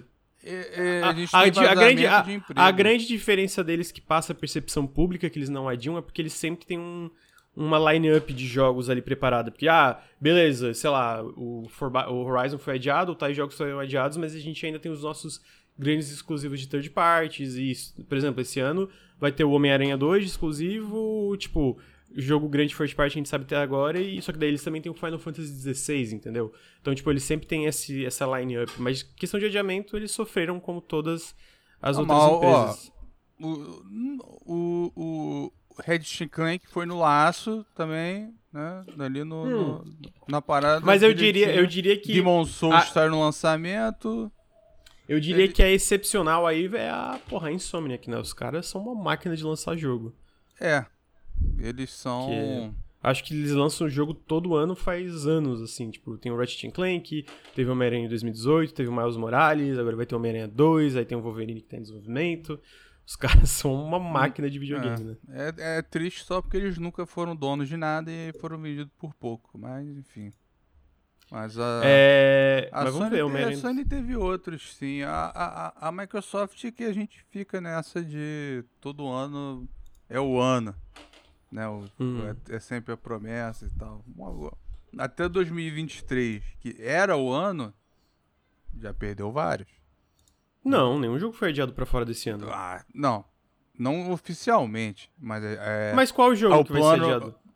Perfect Dark Everwild, já rodou. Ah, mas aí ninguém nunca. Ah, mas aí, aí, Rodou. é, co- aí pra mim é coisa de fanfic da internet, tá ligado? Tipo, nunca teve uma data pra esses jogos. Ah, foi adiado na cabeça das pessoas. Na tua Ué, cabeça, tu esperava mas- em 2023, velho. Aí, tipo, a culpa é do, do Não, o estúdio. Jeff Grubb tá que ligado? botou que o plano era pra 2023. Porra, mas o Jeff Grubb é a Harry? O Jeff Grubb é a. É Jeff, da- ó, ó, vai, vai, Ah, vai não, tirar a não, credibilidade dele agora? Não, o cara eu não é teu tô ídolo. tirando. Cre... o- Não, não, eu não tô tirando credibilidade. Ele tem informações, mas em questão de data de lançamento, ele mesmo já errou várias coisas. O Metroid Prime Remastered era pra ser ano passado. Mas O ele... Metroid Prime é, Remastered era pra sair em 2021, depois 2022, aí saiu em 2023. Então, tipo assim. Esse lance de data de lançamento, tipo, a galera fala, tá, não, sai, não saiu tal coisa. E realmente, por exemplo, ano passado foi um ano muito. Só teve, tipo, jogo de first party, teve o Grounded, o As Dusk Falls e o Pentiment, que foram poucos jogos. Mas, tipo assim, 2023 é o contrário, já teve o Hi-Fi Rush, já teve. Ah, vai ter agora o Redfall, vai ter o Forza, vai ter todos esses jogos de uma. Tem, em questão de, de, de, de first party, eles têm uma line-up bem grande e consistente pra 2023. Agora, tipo assim, o resto, eu, eu, eu não gosto desse tipo discurso, que é o tipo de discurso que eu vejo no Twitter de gente brigando na internet. Tipo, ah, não tem, tem, mano, tem na cabeça de vocês, tá ligado? Tipo, tem na fanfic que vocês fizeram de acordo com o rumor da internet. Não, aí, aí, E, eu, aí- e, ainda me pe- e ainda me pega bem mais quando eu vejo coisa tipo documentário da- do Psychonauts. Tipo, ah, porque tá tendo. Pro... Mano, todo jogo tem problema, tá ligado? Vai falar coisa tipo, ah. Perfect Dark tá tendo problema de desenvolvimento. Então, realmente, deve ter tido vários problemas, até porque o pessoal saiu. Eles estão reimaginando uma franquia lá do 1990. Como é que isso é em 2023 montando um estúdio novo? Porra, vai ter uma penca de problema no processo até se encontrar ali, tá ligado? Então, tipo assim, esses jogos nunca tiveram datas oficiais. O que, que teve data oficial que foi adiado? Redfall e Starfield. Mas ele, nu, ele nunca cravou, ele só falou que era o plano interno. Você, o plano sempre muda. Não, mas o meu ponto é que nunca teve nenhuma data. Tipo assim, o meu ponto é, tipo, o Jeff Grubb, ele tem uma pequena janela do que tá acontecendo lá dentro. Então, tipo assim, quando ele fala sobre os jogos que existem, o que, que tá sendo feito, eu acredito. Quando qualquer um desses leakers fala especificamente sobre data, mano, eles não sabem. A verdade é essa. Eles têm, tirando, tipo, sei lá, às vezes um Jason Schreier da vida que fala com várias pessoas, ele realmente tem a data específica e ele só vaza quando ele tem a data, tipo, ó, tal dia de tal mês. Não, a questão de ele janela disse é que sempre resolveu parar, fazer isso menos e, e É, até, até ele, tá ligado? os Até ele. caras. né? Até ele, tá ligado? Tipo, até ele parou de fazer isso, porque data é uma coisa muito maleável, muito, tipo, mano, talvez vai estar pronto, mas talvez a gente vai precisar de mais três meses, talvez a gente vai ver, ah, e realmente não tá indo bem, vamos dar, dar mais um ano de desenvolvimento. Então, tipo assim, O Essa Perfect parte, Dark, eu, eu acho que também ninguém acreditou. Eu. Nada me convence que o Everwild não era planejado para 2023. Sea of Thieves tem quantos anos agora? Cinco? Cinco, cinco anos. né? É, era óbvio que era planejado pra isso. Ninguém, ninguém senta Mas, e faz a amigo, planilha e daí? de seis E daí? anos. Pô, mas e daí, mano? Esse é meu ponto. Ah, era planejado. Cara, mas é- esse é o fato. Quando tu vai fazer um Eu- tipo aí, uma nova IP, mano, era planejado, não é mais, tá ligado? Tipo, não é mais, ué, aconteceu. Tipo, A teve- única mudou coisa que eu falei- criativo. A única coisa que eu falei é que todo ano o Phil Spencer diz, ah, é o ano e, né, o videogame é mais complicado do que isso. Você não decide Não, mas o quando meu é o ponto. ano. O meu ponto é que, tipo assim, o que que, tá, o, o que que tá sendo dito de data de lançamento é que a gente tem oficial. Esse ano, oficialmente, de fato, a gente finalmente tem uma consistência de lançamentos por parte do Xbox que não teve em 2022, por exemplo. Vai sair o Hi-Fi Rush, saiu, vai sair o Redfall em maio, vai sair o Starfield em setembro, vai sair o Forza Motorsport, tem o Ara, vai sair o... E, e tem mais alguns jogos que são planejados. Então, tipo assim, em questão de first party, tá ótimo. Tipo assim, em lançamentos grandes. Aí, teve jogos que a gente imaginava que talvez estariam prontos agora, mas não tão. Cara, é completamente natural. Esse é o meu ponto. Ah, Eu ah é o ano de tal. É o ano de tal plataforma, não é. Eu não gosto muito, tipo assim, pra mim, todo ano é bom pra todas as plataformas. Tem muito jogo, tá ligado? E aí eu acho que esse, esse tipo de discurso é um discurso muito inflamatório que eu fui vendo, assim, conforme os. É que eu vejo o Twitter, eu vejo esse tipo de coisa, eu vejo os negócios dos desenvolvedores. Mano, é- me satura muito, porque, tipo assim... Caralho, os caras são... Eu sei que não é tu, tá, amigo? Eu sei que não é tu, mas, tipo assim... É, o tipo de coisa que leva isso na internet. Pô, os caras são incompetentes, como é que o Perfect Dark tá aí há 10 anos em desenvolvimento? Aí tu vai ver como realmente tá acontecendo. Mano, não tem nada a ver com o que, que essa galera tá fanficando na internet falando merda, tá ligado? Então, tipo assim... Ah, é o ano de tal plataforma. Mano, esse ano tá bom, tá? Tão lá, tão lançando, vai ter Redfall, vai ter Starfield. Não sei se os jogos vão ser bons ou não vão. Mas esse tipo de discurso, pô, eu saturei, assim, tá ligado? Ah, era pra ter? Não era. Tu, tu tá, tipo, tu, a, qualquer pessoa na internet, tá trabalhando na Rare, tá trabalhando nos estúdios? Não tá, então, tipo, a gente não sabe. O que, que a gente sabe é. Ah, é de fato, teve lá o reboot. Acontece, também é natural. O próprio God of War de 2018 teve reboot antes de chegar naquele ponto que ele chegou, tá ligado? O próprio The Last of Us, seis meses antes de sair, tem, tem entrevista do Neil Druckmann falando, cara, eu achei que esse jogo ia ser um desastre, achei que a gente não ia conseguir deixar ele pronto. Então, tipo assim, é um tipo de coisa que me é, é cansa porque ele muito, achou tá que ia depender dele. Tu entendeu? Então, tipo assim, é basicamente isso, tá ligado? É por isso que eu falo, ah, era pra ter o Everwild. Tá, talvez era o plano inicial deles antes de rolar uma pandemia e ter um reboot, mudar o diretor do jogo. E aí agora ainda tá lá, ninguém mais saiu do time, estão fazendo o jogo, mas de fato, ainda mais considerando que a Rare, mais da metade dela deve trabalhar no Sea of Thieves, pô, como é que tá o processo do Everwild? Porque o Sea of Thieves é um jogo enorme, tem muita mão de obra. Eles estão contratando e trazendo mais estúdios pra trabalhar no Sea of Thieves, sabe? Então é o tipo de coisa que. A minha visão é, mano, eu vou esperar, se rolar, vai rolar, se não vai rolar, não vou rolar. Não, eu, tipo, não vou julgar por demorar ou não demorar. Eu acho que é completamente natural. O Psychonauts 2 levou 7 anos pra sair, tá ligado? Então, tipo, é foda. Videogame é, Eu, é, é eu não acho que o Psychonauts seja exemplo. Eu sei que você disse que teve esse essa epifania vendo, mas o, né, o Tim Schafer é um caso à parte. Mas aí que tá, eu não acho. Eu vi o documentário É, e, mano, tipo assim. Não dá pra eles- ser bom. Imagina que tem um triângulo, sabe? Quando você tá fazendo estatística do personagem. Aí tem lá é, eficiência como produtor. Mas aí que tá. Qualidade é o, como isso, diretor É, de novo, isso é uma fanfic. Essa é a fanfic da Não dá pra internet. ser Tipo, tudo. a Double Fine não é, uma, não, é uma, não é uma boa desenvolvedora em questão de lançar jogo rápido ou não. E aí tu vê o documentário do Psychonauts 2 e eu não acho que aconteceram problemas que foram culpa do Tim Schafer e tal. Isso foi coisa muito si- situa situacional que, mano, era impro- impossível prever. Como é que tu ia prever que a, a, a Starbreeze ia quase entrar em falência e dois fundadores iam ser presos? Como é que tu ia prever uma pandemia? Como é que tu ia prever, tipo, eventualmente eles iam ter que... Mano, a nossa publisher de novo faliu, ou dropou o projeto, que a Starbreeze entrou em falência, é, quase entrou em falência. Um dos fundadores foi preso por lavagem de dinheiro. E aí, tipo assim, o papel do Tim Schafer, que era pra ele estar próximo do projeto, ele tava tendo que... Mano, como é que eu vou manter a minha empresa viva? Então, tipo assim, é coisa que a galera fala, nossa, não é um bom gerente. Pô, mano, será? Vendo a realidade deles, eu acho que ele foi o melhor gerente possível dentro da situação. Tá ligado? Eu, E eu acho não, que- Eu não acho ele ruim, mas eu- eu- o que eu tô dizendo é o seguinte. é, ele assume um risco maior do que os outros quando ele decide manter o estúdio em São Francisco, que é uma das Mas- cidades mais caras mas- do mundo. Mas daí, de novo, ele, ele fundou o estúdio de São Francisco. Como é que ele vai mudar? Ele vai simplesmente tirar o estúdio inteiro de São Francisco, mudar. Não é uma decisão assim, Lur. Não é assim, não tem dinheiro Ué, é, pra o- tirar o, o estúdio. Tipo assim, a tua família inteira mora em São Francisco. A família inteira de vários dos funcionários ali moram em São Francisco. Ah, vamos sair daqui e vamos mudar. Pô, não. Entendeu? Tipo, ah, qual o risco? Qual é o risco de mudar o estúdio? Eu acho que tu tá dando, falando uma coisa que não é real. Tipo, não é a realidade de alguém que trabalha, que era independente e agora não é mais. Não é uma realidade, não é uma coisa que toma uma decisão. Putz, realmente, São Francisco é muito caro, deixa eu sair daqui. Como? Com que dinheiro? Quem que vai pagar? Quando é que tu vai fundar um novo estúdio? O time inteiro vai junto ou metade do time vai ficar em São Francisco e vai mudar grande, de empresa? Você tá, tá esquecendo o que, que a Inexile fez, né? Saiu, ah, é... saiu de um andar num prédio comercial para um campus grandão de luxo bancado pela Microsoft. Mas eles foram vizinha. comprados. Eles foram comprados, entendeu? Esse é o meu ponto. Tá dizendo? Eles foram adquiridos e isso aconteceu. A partir do momento que a, a Double Fine é adquirida. Ele. Mas aí que tá, tu tá dizendo, tu tá usando o exemplo em Exile. De novo, eles fizeram isso sendo tipo assim, eles continuaram na mesma cidade, eles mudaram a, a locação do estúdio e abriram novos satélites. Mas, tipo assim, a partir do momento que a Double Fine é comprada pelo Xbox, ela não precisa mais sair de São Francisco, porque eles têm o dinheiro agora, tá ligado? Ah, então, tipo assim, tu tá criando sei. várias situações que não, não são, mano. Não, não tem, não tem. Tipo, não, não, não é. Não, não é a realidade da Double Fine no momento que eles trabalhavam lá, tá ligado? E aí, assim, eu não tô dizendo que alguns opa, eu não tô dizendo que alguns estúdios não têm problemas sérios de desenvolvimento como a gente vê várias reportagens da própria Bethesda que daí é problema muito mais do que ah, deu problema porque fazer um jogo é difícil. É problema porque tem gente tóxica no meio. É problema por causa disso. É problema por causa de, daquilo. Agora é tipo, ao mesmo tempo, quando alguém fala assim, ah, a gente tá. A gente anunciou.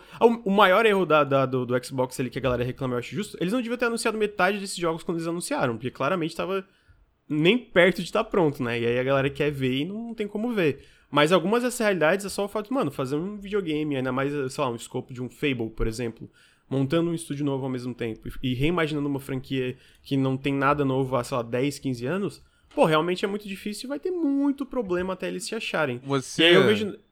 ficou ah. indignado antes de eu terminar, eu ia elogiar o Tim Schafer. Não, eu sei, mas eu, é que eu, a gente tava dando exemplos, eu quis dizer, tipo.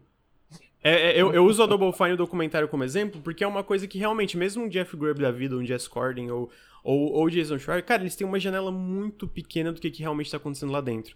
Tirando matérias muito extensas que eu, eles entrevistam dezenas de Eu só acho dezenas, uma sabe? coisa que foi uma coisa que foi errado, que foi quando ele começou com o projeto no FIG.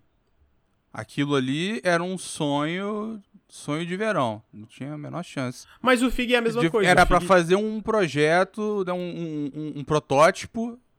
Obviamente não era, não era o suficiente, não foi precisou de mais dinheiro para poder Mas fazer eles um falaram isso, mas eles falaram isso no FIG, tipo, o dinheiro que a gente tá pegando o no FIG junto... O, o FIG era só propaganda.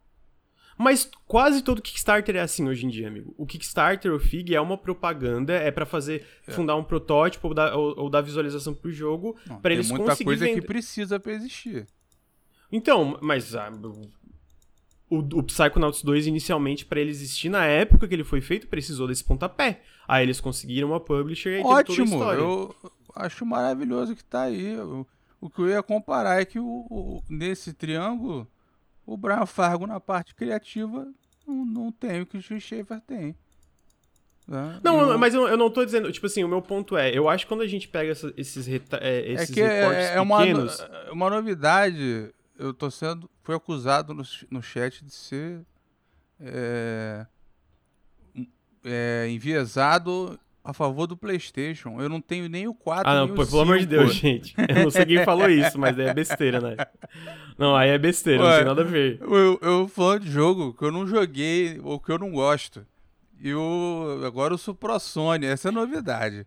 Né? Não, mas daí aí é, é, é, é bobajado. Não, mas o meu ponto é tipo assim, quando a gente pega esses recortes muito pequeno e joga pra internet, não tu, tá? Tô dizendo no geral, assim, tipo, a gente, eu digo, jornalistas e influenciadores da internet, especialmente gente que tem contato e faz isso, eu acho que cria uma coisa, tipo, meio que dissemina ainda mais uma ignorância muito chata e que é muito cria uma, exigência, uma exigência em cima dos desenvolvedores que não devia existir. Que é tipo assim, cara, a gente não deu uma data de lançamento pro nosso jogo. A gente não deu nenhuma data oficial.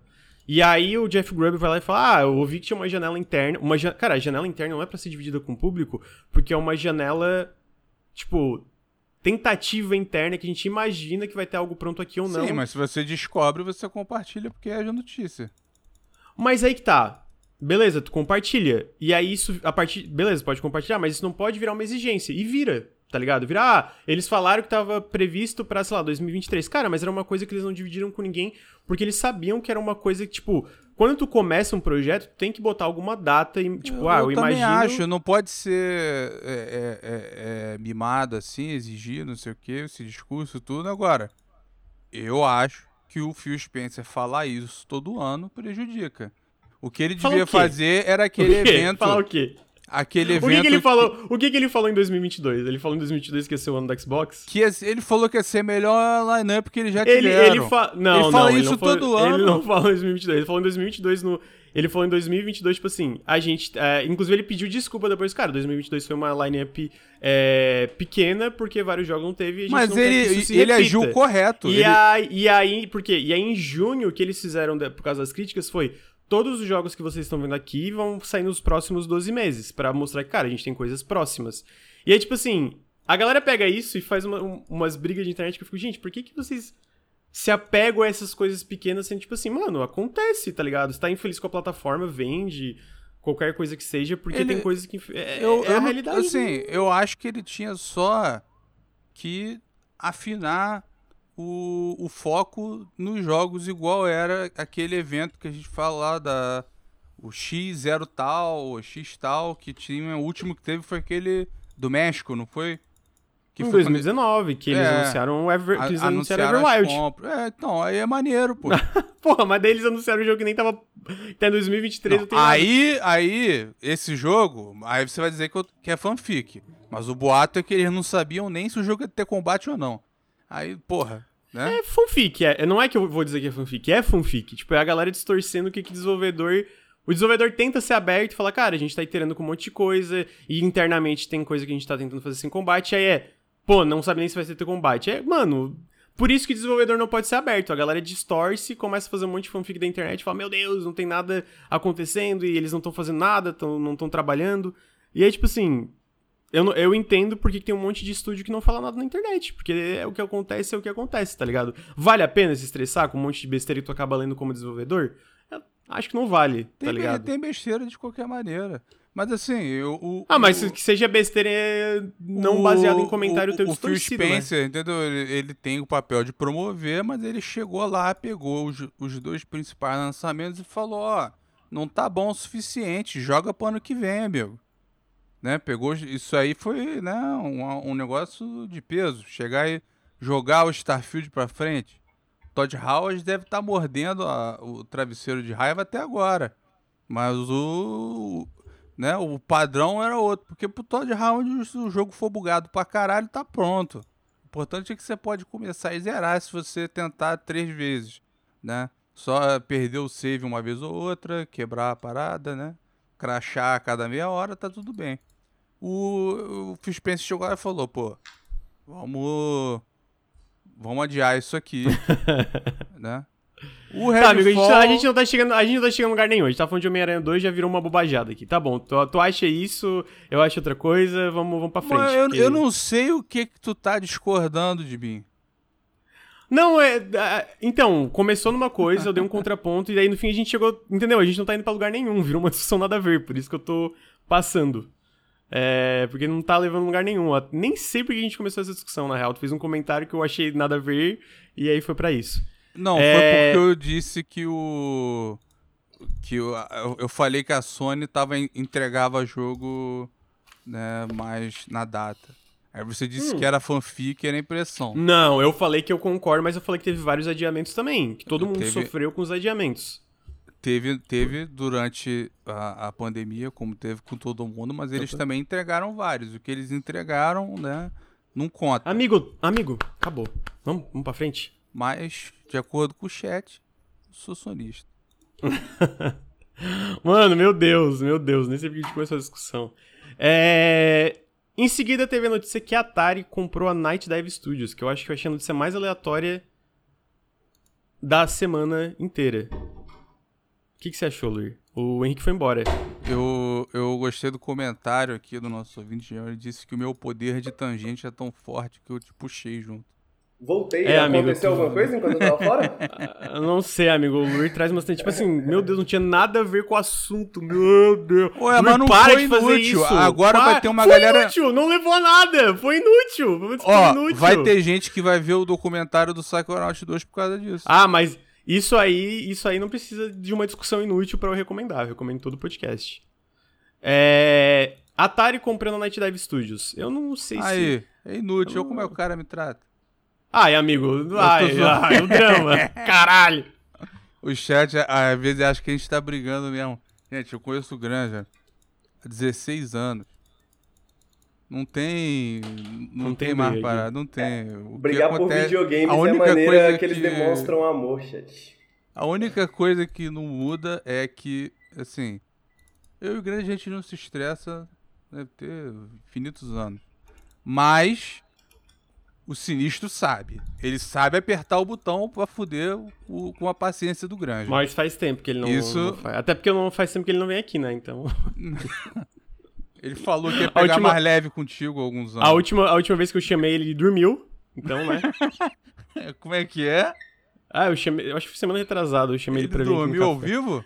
Não, não, ele nem apareceu. Entendeu? Ele perdeu o Ah, horário, ele, ele nem ele, apareceu. ele tava doente, mano. Ele tava com intoxicação alimentar, Ah, tava de ressaca. Não, pior que ele, ele, ele perdeu uns 4 quilos, ele falou, mano, porque ele passou 3 dias sem conseguir comer, tá ligado?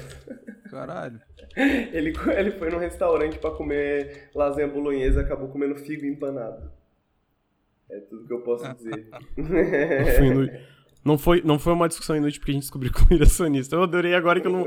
Pegou, pegou Luíra. Agora tu virou o sonista aqui do, do Nautilus. O que, que você. é, Ah, daqui a pouco eu sou nintendista. Não, é impossível. É impossível. Não vai ter nenhuma discussão que tu vai virar. É impossível, mano. Nossa, eu. Caralho, eu, eu, eu deleto esse podcast da internet se isso Um dia, um dia eu chego na minha tangente do Miyamoto, aí eu sou banido. Tá, amigos. Atari comprando a Night Dive. A Night Dive, pra quem não sabe, ele- eles são responsáveis por vários remasters. Eles fizeram o remaster do Quake, que tá em todas as plataformas. Ah, fizeram de. Estão fazendo o remake do System Shock. Ah, fizeram uma penca de FPS aí, Turok, aquele. Fala que esse remake do Power. System Shock não se fudeu no desenvolvimento. Amigo, pelo amor de Deus, cala a boca. É, eu achei uma compra meio que estranha. Eu nem sabia que a Atari tava, tipo, comprando estúdios, tá A ligado? Atari não existe. Isso aí é aquela. Não sei se vocês lembram quando eu era pequeno, é a Infogrames. Lembra aquela empresa francesa? Lembro, tá, tá mas... Eles, eles compraram o nome pra se chamar de Atari e depois se venderam pra uma outra empresa. Isso é um. É uma bizarrice. É, é só um rótulo, nada a ver. Eu não- também não sabia que eles tinham esse dinheiro pra, pra investir. Também não quer dizer que seja né, uma, uma puta compra. Eu gosto de boa parte do trabalho da Night Dive, só que assim. É, tem, é, é, altos e baixos, né? Tem remaster deles que realmente eles pegam o jogo e modernizam de uma forma muito maneira, customizável, com efeito é, diferente, controle melhor, tudo. Uhum. Agora- É, o Blade Runner foi todo cagado que saiu, né? Que eles Pois é, tem uns que eles fazem o bagulho cagado e, e tem outros, por exemplo, que eles fazem bem feito, mas eles mudam a- a- o jogo de uma forma que você não pode desligar, entendeu? Então, por Uhum. exemplo, eles pegaram o Turok 2, essa puxando do baú, né? Mas é uma empresa que vive de puxar do baú. O Turok 2 tem uma parte que a galera não gostava mais perto do fim. Lá, um- uma parte de uma caverna, se eu não me engano. Eles deixaram mais simples. Né? Mas assim. Não tem como tirar, não tem como voltar. Eles não botaram opcional. Eles trocaram a parada do jogo original. É o mesmo problema que eu tenho com os que, o, o Enhanced Edition de Baldur's Gate, que quando saiu, de Enhanced não tinha nada, tinha mais bug do que o jogo original. entendeu? E hoje mudou pra Mas caralho o jogo. Mas eu, eu, eu diria que eles têm um. Um recorde ali mais positivo do que negativo. O- a, a Night Dive. Especialmente os, Os jogos. recentes, eu não É, eu sei. falar. O Blade Runner é o que me vem à Pô, mente. é, não, mas então, é que o recente tem o Shadow Man Remastered, que, pô, é muito elogiado, porque eles mandaram super bem. Tem É. o, aquele do deserto, que eles misturaram várias versões pra ter. de- de- como cada versão tinha uma coisa diferente, eles meio que juntaram tudo, ficou muito bom também. Ah, tem o o Quake. do, do fara... o Power Slave. Isso, Power Slave, tá É, me cada vez. nome. É, É, é que Esse falaram é que é muito bom. Tem o. é, obviamente o Quake. Pô, o Quake, pessoalmente, eu, eu joguei, né? Eu zerei o Quake, achei fantástico.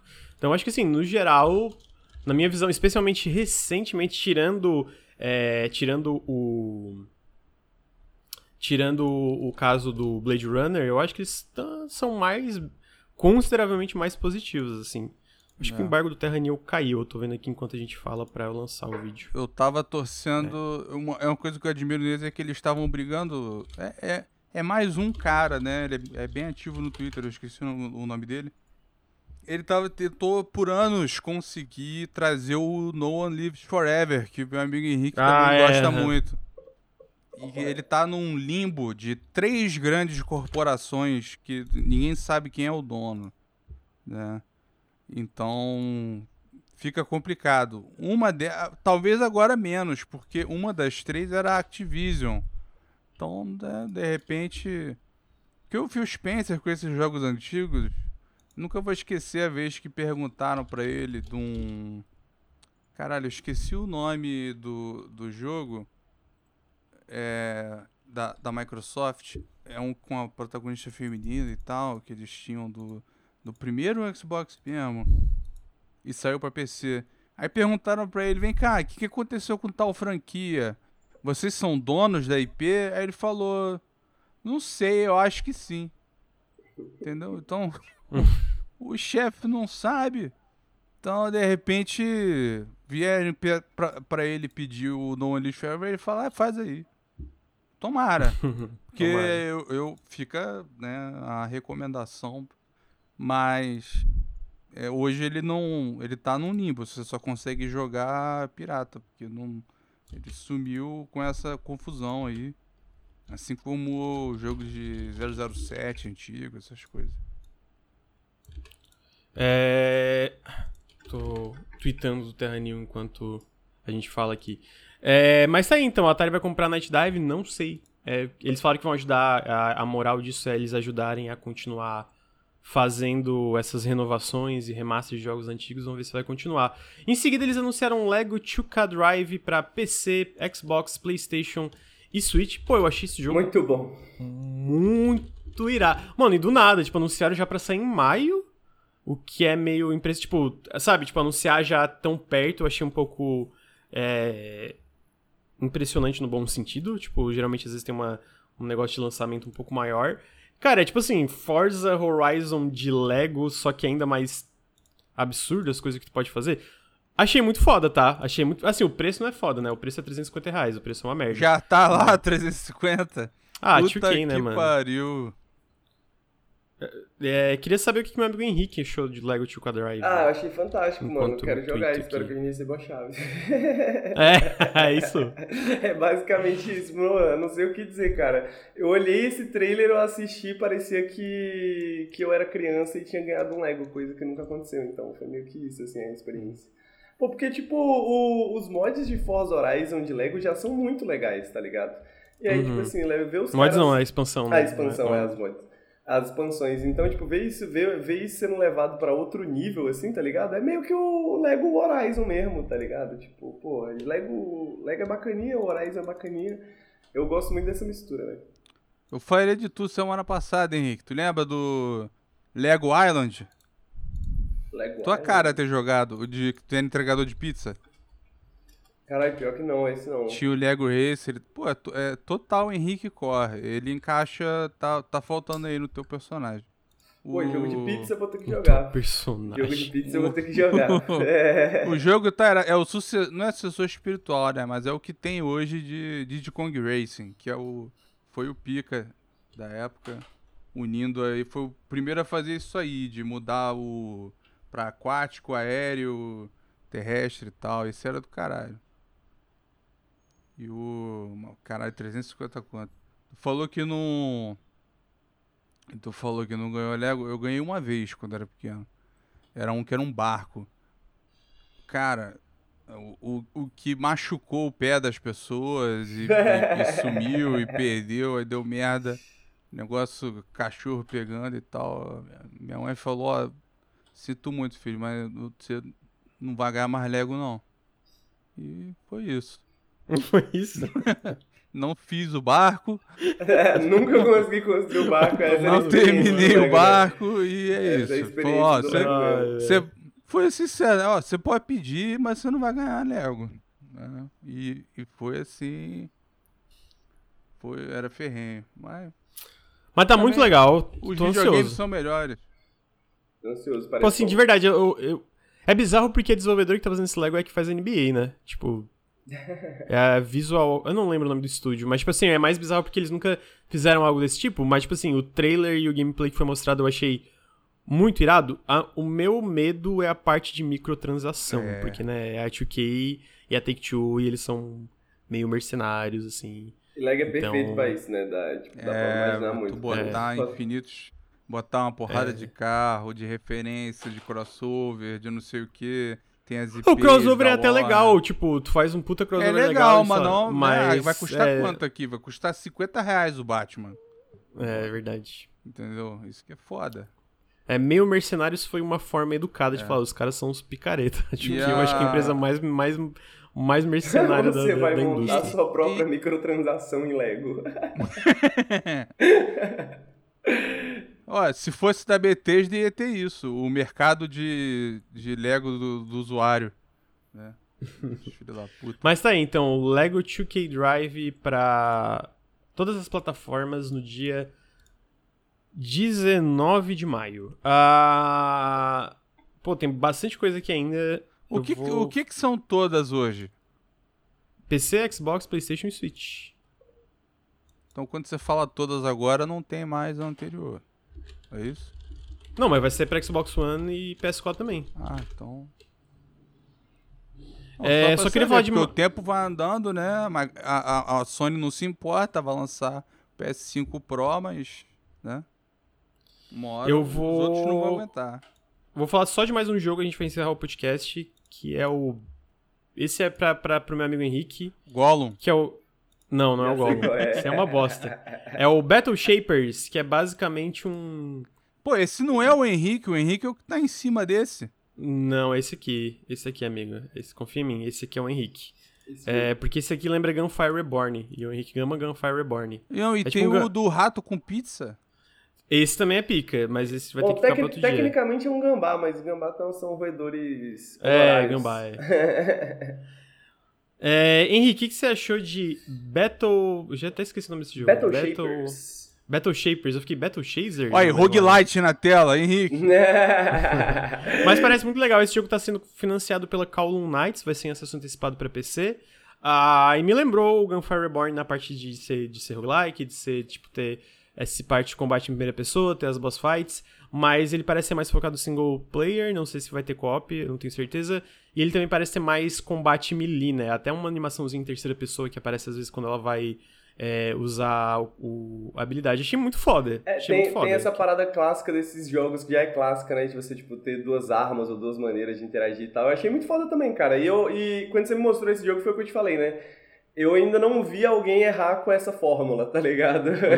É, o RoboQuest é bem legal O. RoboQuest é bem legal, não é um Gunfire Reborn, mas, tipo assim, passei dezenas de horas no RoboQuest pra... Falei assim, ah, vou jogar um pouquinho só pra ver como é que é, talvez eu faça um vídeo. Eu joguei 30 horas, não fiz o vídeo, tá ligado?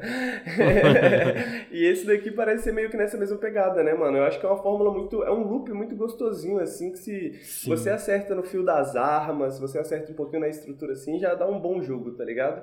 Então Sim. eu tô bem curioso, tô bem curioso. E Column Knights, né, tipo assim, Column Knights tem... tem... Acho que tem uma boa filosofia por trás, talvez, sabe? Então, Sim, é, eles, publicam, eles financiam vários jogos interessantes, né? é. É, então. Lur, o que, que você achou de Battle Shapers? Cara, eu te falei, eu não gostei da arte, não. O gameplay parece legal, mas o visual eu não gostei. Justo, justo. amigo. Eu achei muito. É, é, é muito uma ideia de sci-fi que tinha no, no- no geração PS2, da- das paradas muito. Tinha uns desenhos. Me lembra, sabe. Kubix? Lembra desse desenho? Não lembro, não é familiar. Era, era, era em CG, lembra? É meio Overwatch, meio Monday Night Combat, que eu falei também pra tu. Uhum. É, é, é meio. Até falaram ali no, no chat, emborrachado. Emborrachado. É, é mais ou menos isso, né? Sei lá, mas assim, no fim das contas, não, não, não tem problema. Tem muito jogo feio que é bom pra caralho. A gente, Justo, tá, a gente tava falando do. do CS. 1.6 é feio pra caralho hoje. É, realmente. É bem feio mesmo. Mas, segundo o Luiz, o tempo vai andando. Pô, tão pegando no meu pé hoje.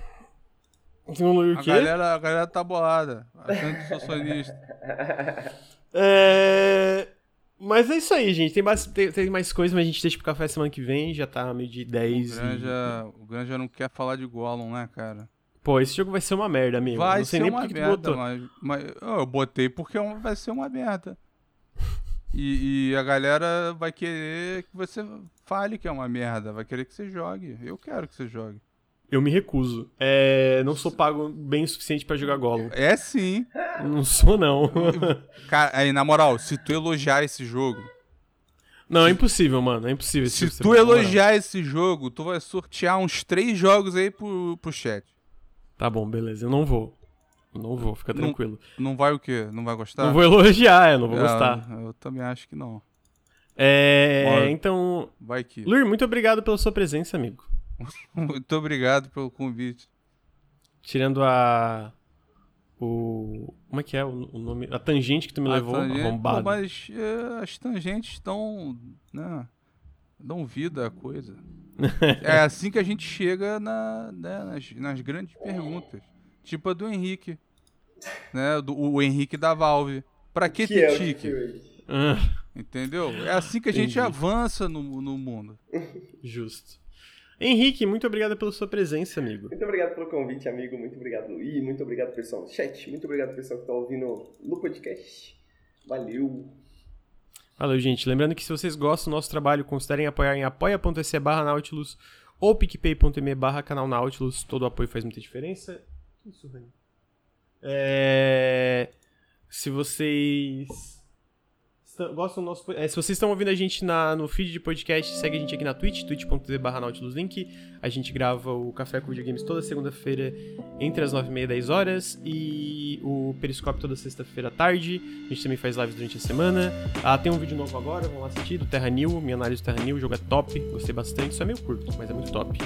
E se vocês estão aqui na Twitch, segue a gente nos feeds de podcast, segue a gente no YouTube, youtube.com.br segue a gente no... Vai.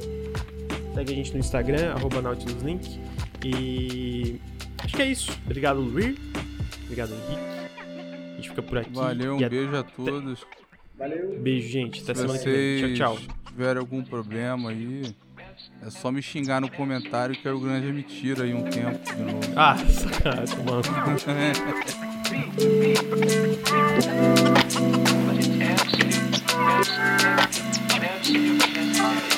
Bye.